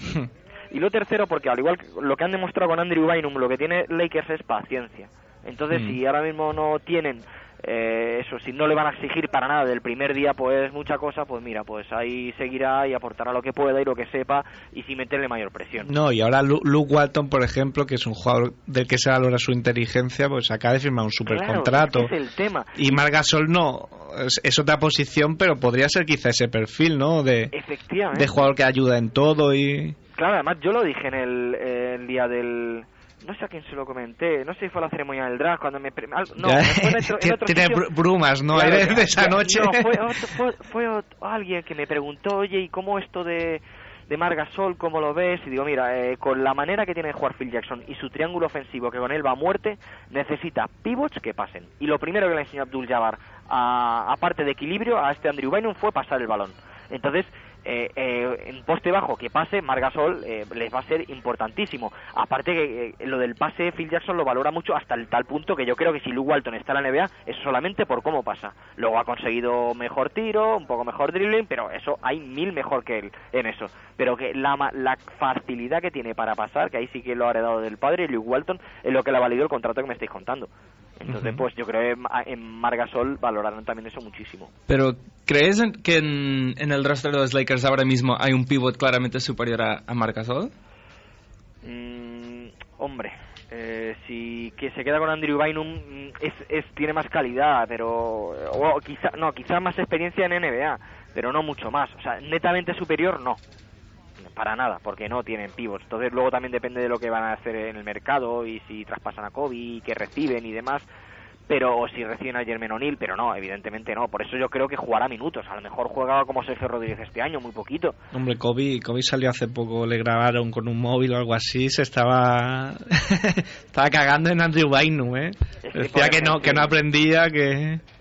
Eh, hombre, lo que pasa que quizá hay- faltan falta un poco el carácter para pues eso, para quizá aprender más rápido, tener o enfadarte en un momento dado, que Andrew Bynum para eso pues es un poco menos, pero yo creo que Andrew Bynum está aprendiendo muy deprisa, ¿eh? Para la- las condiciones físicas que tiene, que no son buenas, está aprendiendo bien y deprisa. O sea, que es un caso más de, de falta de paciencia de Kobe. No, totalmente, que, que la, la paciencia la tiene, bueno, que aquí quien debe tener paciencia es Phil Jackson y es Abdul Jabbar. Entonces, Kobe Bryant, si no tiene paciencia, bueno, es su problema. Es su O sea, que tampoco... Ya lo chutarán. Yo te quería preguntar, porque yo llegué tarde a la ceremonia del draft, estaba en una cena que se alargó a unas Se, cervezas. se alargó un poco, que que se alargó a unas cervezas. De hecho, aquí había unos integrantes de la cena, están aquí conmigo en el estudio. Y llegué justo en el número 8 y claro, me quedé ahí susto. fascinado porque vi a Joaquín Noah y y a la madre Joaquín Noah que habló Sergio Número 9, número 9. Al número 9, no Sí, el número fue 8. el nueve, Llegué fue al número nueve. 9. Pues lle- llegué al número 9 y vi a Joaquín Noah con sus greñas. Pa- Parece mediático, ¿no? Este chico. O como, no sé, muy, muy- mucho buen humor o mucho buen rollo. No, es- es eso. Lo primero muy sobrado. mediático viniendo de quien viene. Eh, primero por padre, luego por universidad y luego pues quizá como tú dices por madre también, que Claro, demonios, que mi, todo mi cuenta. Hombre, claro, es que el, el cuadro era el abuelo Rastafari, Sí, el padre que- Yannick Noah, la madre Miss La Suecia madre, y sí. la hermana, que era ya Bueno, la, hermana bomba. era, por eso, la, la- la- la hermana era como la que acaba de pasar hace un momento por nuestros estudios. Era para despistar a cualquiera. Sí, además se multiplican. Son como los gremlins, tío. No sé si se mojan y salen más, pero por- por aquí, por aquí, por el Raval, en Barcelona, es increíble. No, bueno, y no. bueno, que quiero recordar una cosa que dijo Sergio en el programa pasado, que era que Joaquín, que él no entendía como Joaquín no era tan feo teniendo una Miss Suecia como madre. ¿Tú qué, qué opinas de eso? Bueno, y ahí no me mojo, hombre, tampoco Janis no era lo más florido ¿eh? del lugar. Claro, es que era donde- un muy buen deportista, pero oye que... Claro, Y ahí la belleza suelen aportar a la- las madres, no los padres, porque Claro. igual, eh, pues con Tito Horford pasaría lo mismo también. La, para salir de un chaval medianamente, pues eso, va a ser mediático al Horford y saldrá en revistas de moda, estoy convencido, como sale Tony Parker, pues eh, para ahí quien tenía que aportar era la madre, pues el padre no, no tenía, no, no- no era nada graciado. vamos. Quiero dar un apunte que el, el entrenador de los Bulls ya ha dicho que Joaquín Noah puede dejar el pelo largo si se lo cuida mucho, pero si no se lo va a hacer cortar. Claro, porque ya, ya hubo problemas con, Con Ben Con Ben Wallace Claro, por... Sí, es verdad, pero Sí, es que nos podemos remontar más todavía. ¿Os acordáis el cuando traspasaron a Eddie Carey, los problemas que había con Eddie Carey, que decía que, eh, no sé si era Jerry Krause, que él no quería ningún rasta y nada por el estilo? O Es sea un que- poco... Un poco exagerado, ¿no? ¿Qué más da, no? Sí, el look es que sí. es muy, muy facha. Sí, más en, en el siglo XXI, ¿no? Que estamos. Sí, pero bueno. Es Bu- una cuestión que, que sea cómodo no para jugar nada más. Bueno, Antonio, ¿y el año que viene cómo, cómo se presenta? Ah, muy bonito. Muy Sí, bonito. ¿no? Sí, porque. Y años venideros, además, eh, muy bonito. Porque, bueno, ya estamos viendo. Tendré ocasión de ver que me voy dentro de un par de semanas a Novi Sad y al Mundial Junior y tendré Mm. ocasión de ver pues a jugadores como Michael Beasley que no le he visto todavía pero claro que habla muy bien de él el famoso Jay Mayo que ya van diciendo porque también me hace mucha gracia leyendo sobre Sacramento y que Y hablan Mayo, que- que ya suena de hace tres o cuatro años. Efectivamente, entonces dicen que bien visto lo que ha elegido Sacramento y visto lo que tiene, pues que vamos, que Oye y Mayo se vaya buscando ya una casa en Sacramento porque va a ser... Bueno, hombre, eso, eso no se puede decir, ¿no? Porque ya decían de Oden que se fue buscando casa en Memphis y... Por eso, y mira, y, y, y- y mis Celtics también se pegaban por eso y luego mira dónde cayeron. o Sí, sea es un poco la suerte es adversa, ¿eh? Para el que... Claro. El caso es que hay buenos jugadores y luego a mí los y luego internacionales a mí los franceses me volvieron loco. Yo cuando les vi el en Mannheim me volvieron loco los que van a salir elegidos en el draft el próximo año y Nicolás Batum, y Alexis Ajinka y Antoine Diot. A mí me parecen jugadores de una categoría extraordinaria. ¿eh? que provienen de, del centro este que muchos tienen sí, en... muchos sí del INSEP, sí señor. Que yo siempre digo que... Que debe es- ser la bomba, ¿eh? Sí, pues mira, no la bomba, es lo, es lo de eh, Estados Unidos hace 20 años. O sea, son Mm. chicos con unas condiciones físicas que no la hay en el resto del mundo y que luego les enseñan a jugar a baloncesto. Entonces, ¿qué pasa? Pues salían, claro, ¿qué pasaba? Que había una selección de 21, de 21 años de media que llegaba a un mundial hace 21 años aquí y lo ganaban por encima de, de una Unión Soviética que era la bomba y de una Yugoslavia que era mejor todavía. Entonces, ¿por qué? Porque eh, esas condiciones físicas además les hacían saber jugar a baloncesto. Y es lo que le está pasando ahora a Francia. Saben jugar muy bien a baloncesto y tienen unas condiciones físicas de las islas de donde vengan que, que, que es, es- es impresionante. Las condiciones físicas que tienen unidas a ese juego. Bueno, y ya, ya para acabar, Antonio, en el Mundial este verás a, a una de nuestras debilidades de 2 de 18, que es el señor Ricard Rubio. Eh, no, Enrique Rubio estará en el europeo de aquí de Madrid. Ah, es verdad, verdad, Junior. verdad. Claro. Ahora, ahora me he confundido Claro, yo, verdad, verdad. Claro, claro, ya me he ido para, ahí. para casa se ha quedado lo mejor. Y se han, se han quedado unos muy buenos jugadores eh, para el europeo de aquí. Ah, claro, pero claro, eh, lo han dejado un poco desasistida esa selección española. Pero bueno, así que si veo el 80% de los jugadores que vi en Mannheim, pues eh, habrá muy buenos jugadores. Y eso estará muy bien, porque luego eso. Ricky Rubio, que claro, que estará en este Junior. el- mira, ayer también descubrí, tienen también los italianos otra maravilla, con también de la misma edad de Ricky Rubio, que, que pues hará pues muy muy buenas cosas en un futuro, ¿eh? porque tiene una pinta también extraordinaria. Es una, un escolta de dos metros. Federico... Escolta de dos metros. ¿eh? Federico, ¿cómo se llama el chaval? Federico Boschi, creo, o Loschi o algo así. Uno de la Benetton Treviso, una verdadera maravilla también, ¿eh? Lo apuntaremos, lo O sea apuntaremos. que- Pues muchas gracias Antonio por este último apunte y con Ricky Rubio lo dejamos. Sí, apuntar ahí porque por eso digo que esto quiere decir que, que, que promete. Los próximos drafts prometen y de verdad, pues eso que. Que tú haya- desde luego con, con el baloncesto no te aburres nunca, ¿eh? Eh, no, hombre, luego necesitamos como todos nuestras vacaciones, por supuesto, que, que luego te llegue un poco el mono, pero sí, mira, por suerte todavía seguimos con la misma ilusión de, pues, por lo que le decía a mi compañero, que cuando ya llevas cuatro horas y pico de retransmisión y estás cansado, pues te retraes, ahí se mira cuando veías en las revistas el draft del 86 con esas fotografías que veías de Brad Dodger, Dylan Bayas y demás y te parecía la bomba, pues mira, pues ahora mismo tienes el privilegio de estar haciéndolo en directo Sí. para toda España. Bueno, decía aquí cual- Guillermo Jiménez, que es tu compañero, que ya está por, por salir a, a cogerse algo en la máquina. ¿eh? No, eh, está claro, ¿no? Diez- peor que yo, Guillermo, peor que yo. Él no está acostumbrado a este tipo de cosas y él, él es muy, como él dice, baldanista. Dice yo la pelota. Esto, La esto de, pelota esto de ceremonias y sorteos y tal, como que no iba mucho con él. No, no, pero Bueno. tú en cambio te, bueno, te veo ahí ya acomodado, 10 años en Canal Plus, 8 años comentando partidos de baloncesto y, y subiendo, ¿no? Bueno, hay de todo, Sí. pero bueno, sí que somos aquí, hacemos, más que subiendo, aquí tenemos un equipo muy, muy majo de personas, un grupo humano de personas extraordinaria que tanto el programa de españoles NBA como luego las retransmisiones, pues tenemos la gran suerte de tener ese gran equipo. ¿eh? Mm. Y mira, y formo parte de ello. Por suerte formo parte de ello. No, pero me refiero a que tú ilusionadísimo y, y motivadísimo para seguir ahí, ¿no? El Sí, tiempo que sí, haga sí, falta, ¿no? Y Cada- mucho tiempo, de verdad, sí. Cada, mm, cada año allí en Manhattan, a ver si te tenemos retransmitiendo la ceremonia del draft. Hombre, ya el próximo paso sería ese, no ir allí. ¿Ir allí o qué? Pues no estaría mal. No- No, no estaría mal, No, sería el, el- el paso es escaparnos un mes de enero entero en, en el Tobacco Road, en el triángulo aquel maravilloso, en el estado de Indiana, y vivir lo que es el baloncesto universitario de sus entrañas. Es- ese sí que es el, Ese el puede ser buen increíble. paso. El siguiente Pues paso. yo ahora quiero dar un apunte cultural, um, enlazando con esto de, de Manhattan y el draft de la NBA. Lo voy a enlazar Manhattan. eh, voy a empezar por el cóctel, que es un combinado de alta graduación. que hay una hay una teoría sobre este cóctel que la- lo inventó la madre de Winston Churchill. eh, inventó este marav- maravilloso brebase tomando el nombre del Club Manhattan. Tienes, tienes un problema con la bebida, No, no, no, ¿eh, no. Andrés? Porque cada programa... Cada programa. No, no, no. Quiero decir, Esto es como con la comida. La- eh, ojo, problema, ¿eh? los, co- los cócteles saben bien, ¿no? Sí, sí. Y te quería decir, si en este draft, yo qué sé, si el, si el, mm, si el cóctel este, el Manhattan, está compuesto de whisky martini, el whisky sería Oden, el martini sería Durán, ¿y quién sería la guinda? Uf, ah, pues lo que tú decías, el, el tapado. ¿Quién puede ser la guinda de este, de este draft?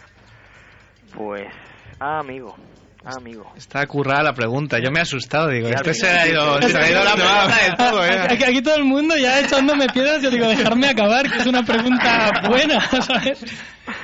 Pues mira, voy a dar un nombre de estos desconocidos que a lo mejor, bueno, desconocido, en parte que lo puedo hacer muy bien. Jared Dudley.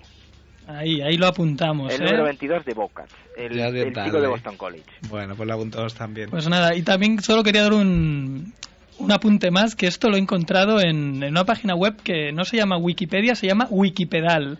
Donde, de verdad. Ahí, ahí entras tú bastante. ¿no? Veri- verídico donde hay un montón de, de pues eso de maneras de hacer cócteles con su historia con la preparación con los ingredientes y me ha hecho mucha gracia nota, ¿eh? Pues mira, gracias por el aviso, pues tomamos nota, ¿eh? Porque el día que consiga hacer un Long Island Iced Tea como Dios manda, seré el rey del mambo. ¿eh? sí sí escribe Wikipedal y lo que quieras y yo creo que ahí ahí estará Pues tomo nota. y bueno también dar otro apunte cultural que no tiene que ver con baloncesto pero me da la gana de decirlo que enlazándolo con Manhattan Woody Allen el lunes que viene va a empezar su película aquí con Bardem y Scarlett Johansson. Y estamos esperando que baje que pase por detrás no En- Sí, no, en chicas, ¿eh? Porque Sí, por ahora no los pasa. personajes que pasan... Y este chico español, ay, que no recuerdo el nombre, el de la película de Frágil, no recuerdo el nombre, también iba a rodar con un papel creo que era más pequeño, pero sí. No recuerdo cómo se llama, pero iba a rodar con Woody Allen esta próxima Bueno, hay película, ¿eh? varios, varios Sí, hay actores, muchos sobre actores todo catalanes. catalanes. Por ejemplo, Joel Bertrand, que no, no sé qué pinta ahí, pero bueno. No, este era un chico que se crió en Estados Unidos, pero ay, no recuerdo, y es nombre y apellido español, pues es, es español, pero se crió en Estados Unidos y, lo, y hace poco, además, en días de cine lo estaba en plató con, con Cayetana Guillén Cuervo y el director en la película de Lo, Frágil. lo apuntaremos para deberes para el próximo Sí, 2018. sí, Por nosotros los cumplimos siempre Pues bueno, Antonio, un placer haber hablado contigo. Muchas gracias por habernos atendido. A vosotros, Y nada, ya iremos hablando de baloncesto. estoy convencido. De acuerdo. Siempre. Un abrazo muy grande. Venga, un Venga, abrazo. adiós pronto. Antonio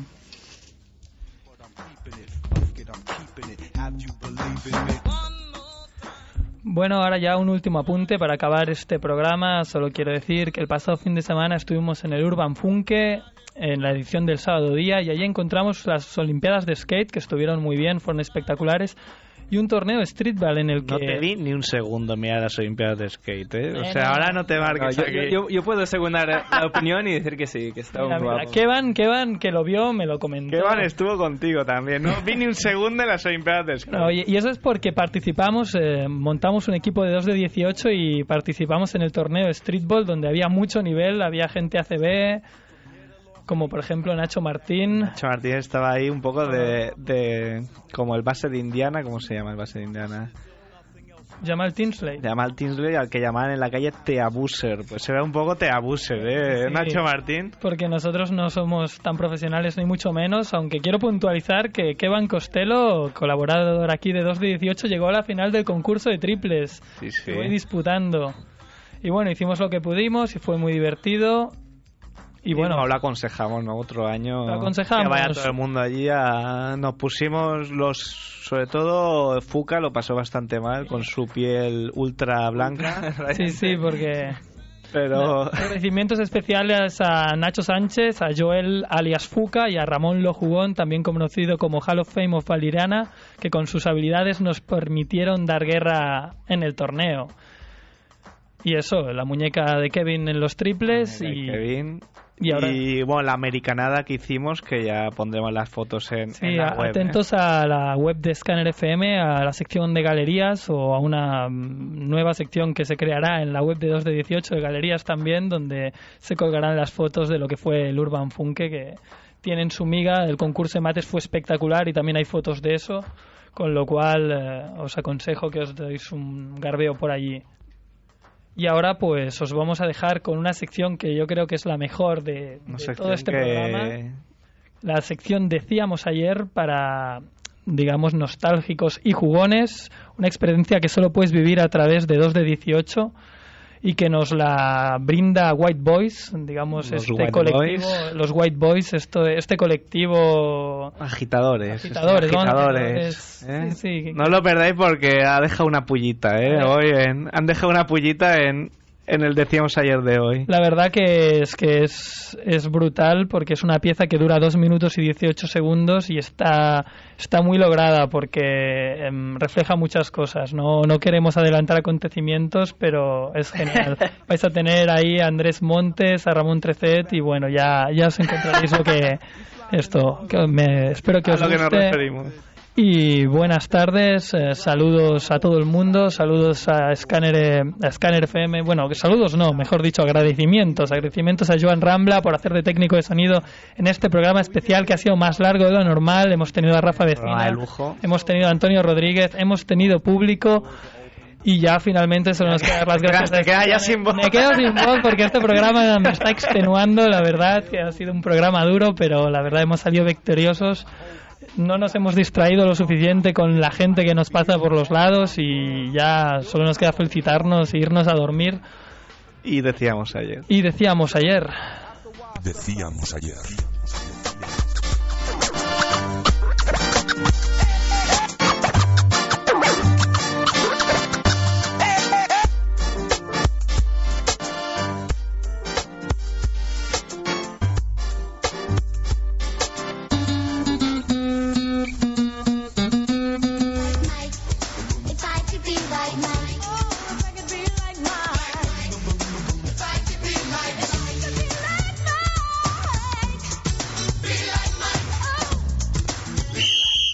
Bienvenidos al club.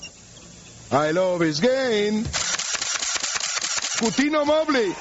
Cutino, ¿por qué se llama Cutino? Daimiel. Ah, Daimiel. Verso malo para chocolate blanco, William. Vean. Aterrizando.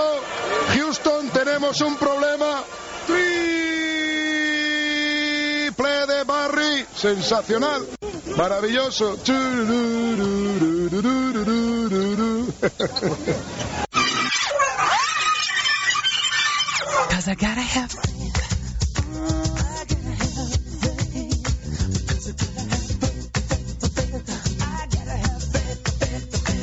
Ahí está sentado Mike Schuller, ahí lo vemos a la izquierda. El hombre que no sacaba ni un minuto a Fernando Martín en los Portland Trail Blazers. Aquí está el masajista, el kinesiólogo, Tom Abdenur, el de Golden State. Tapón de Manute, por fin parece que se está firmando en su juego defensivo. Esta podía ser la jugada tonta de la semana, Pedro. Manu, Duncan y Parker en este momento llevan juntos 25 puntos. No sabemos que en la última victoria de San Antonio metieron 78 puntos los tres. Entonces, otra demostración que San Antonio, yo diría no siempre, pero de vez en cuando no.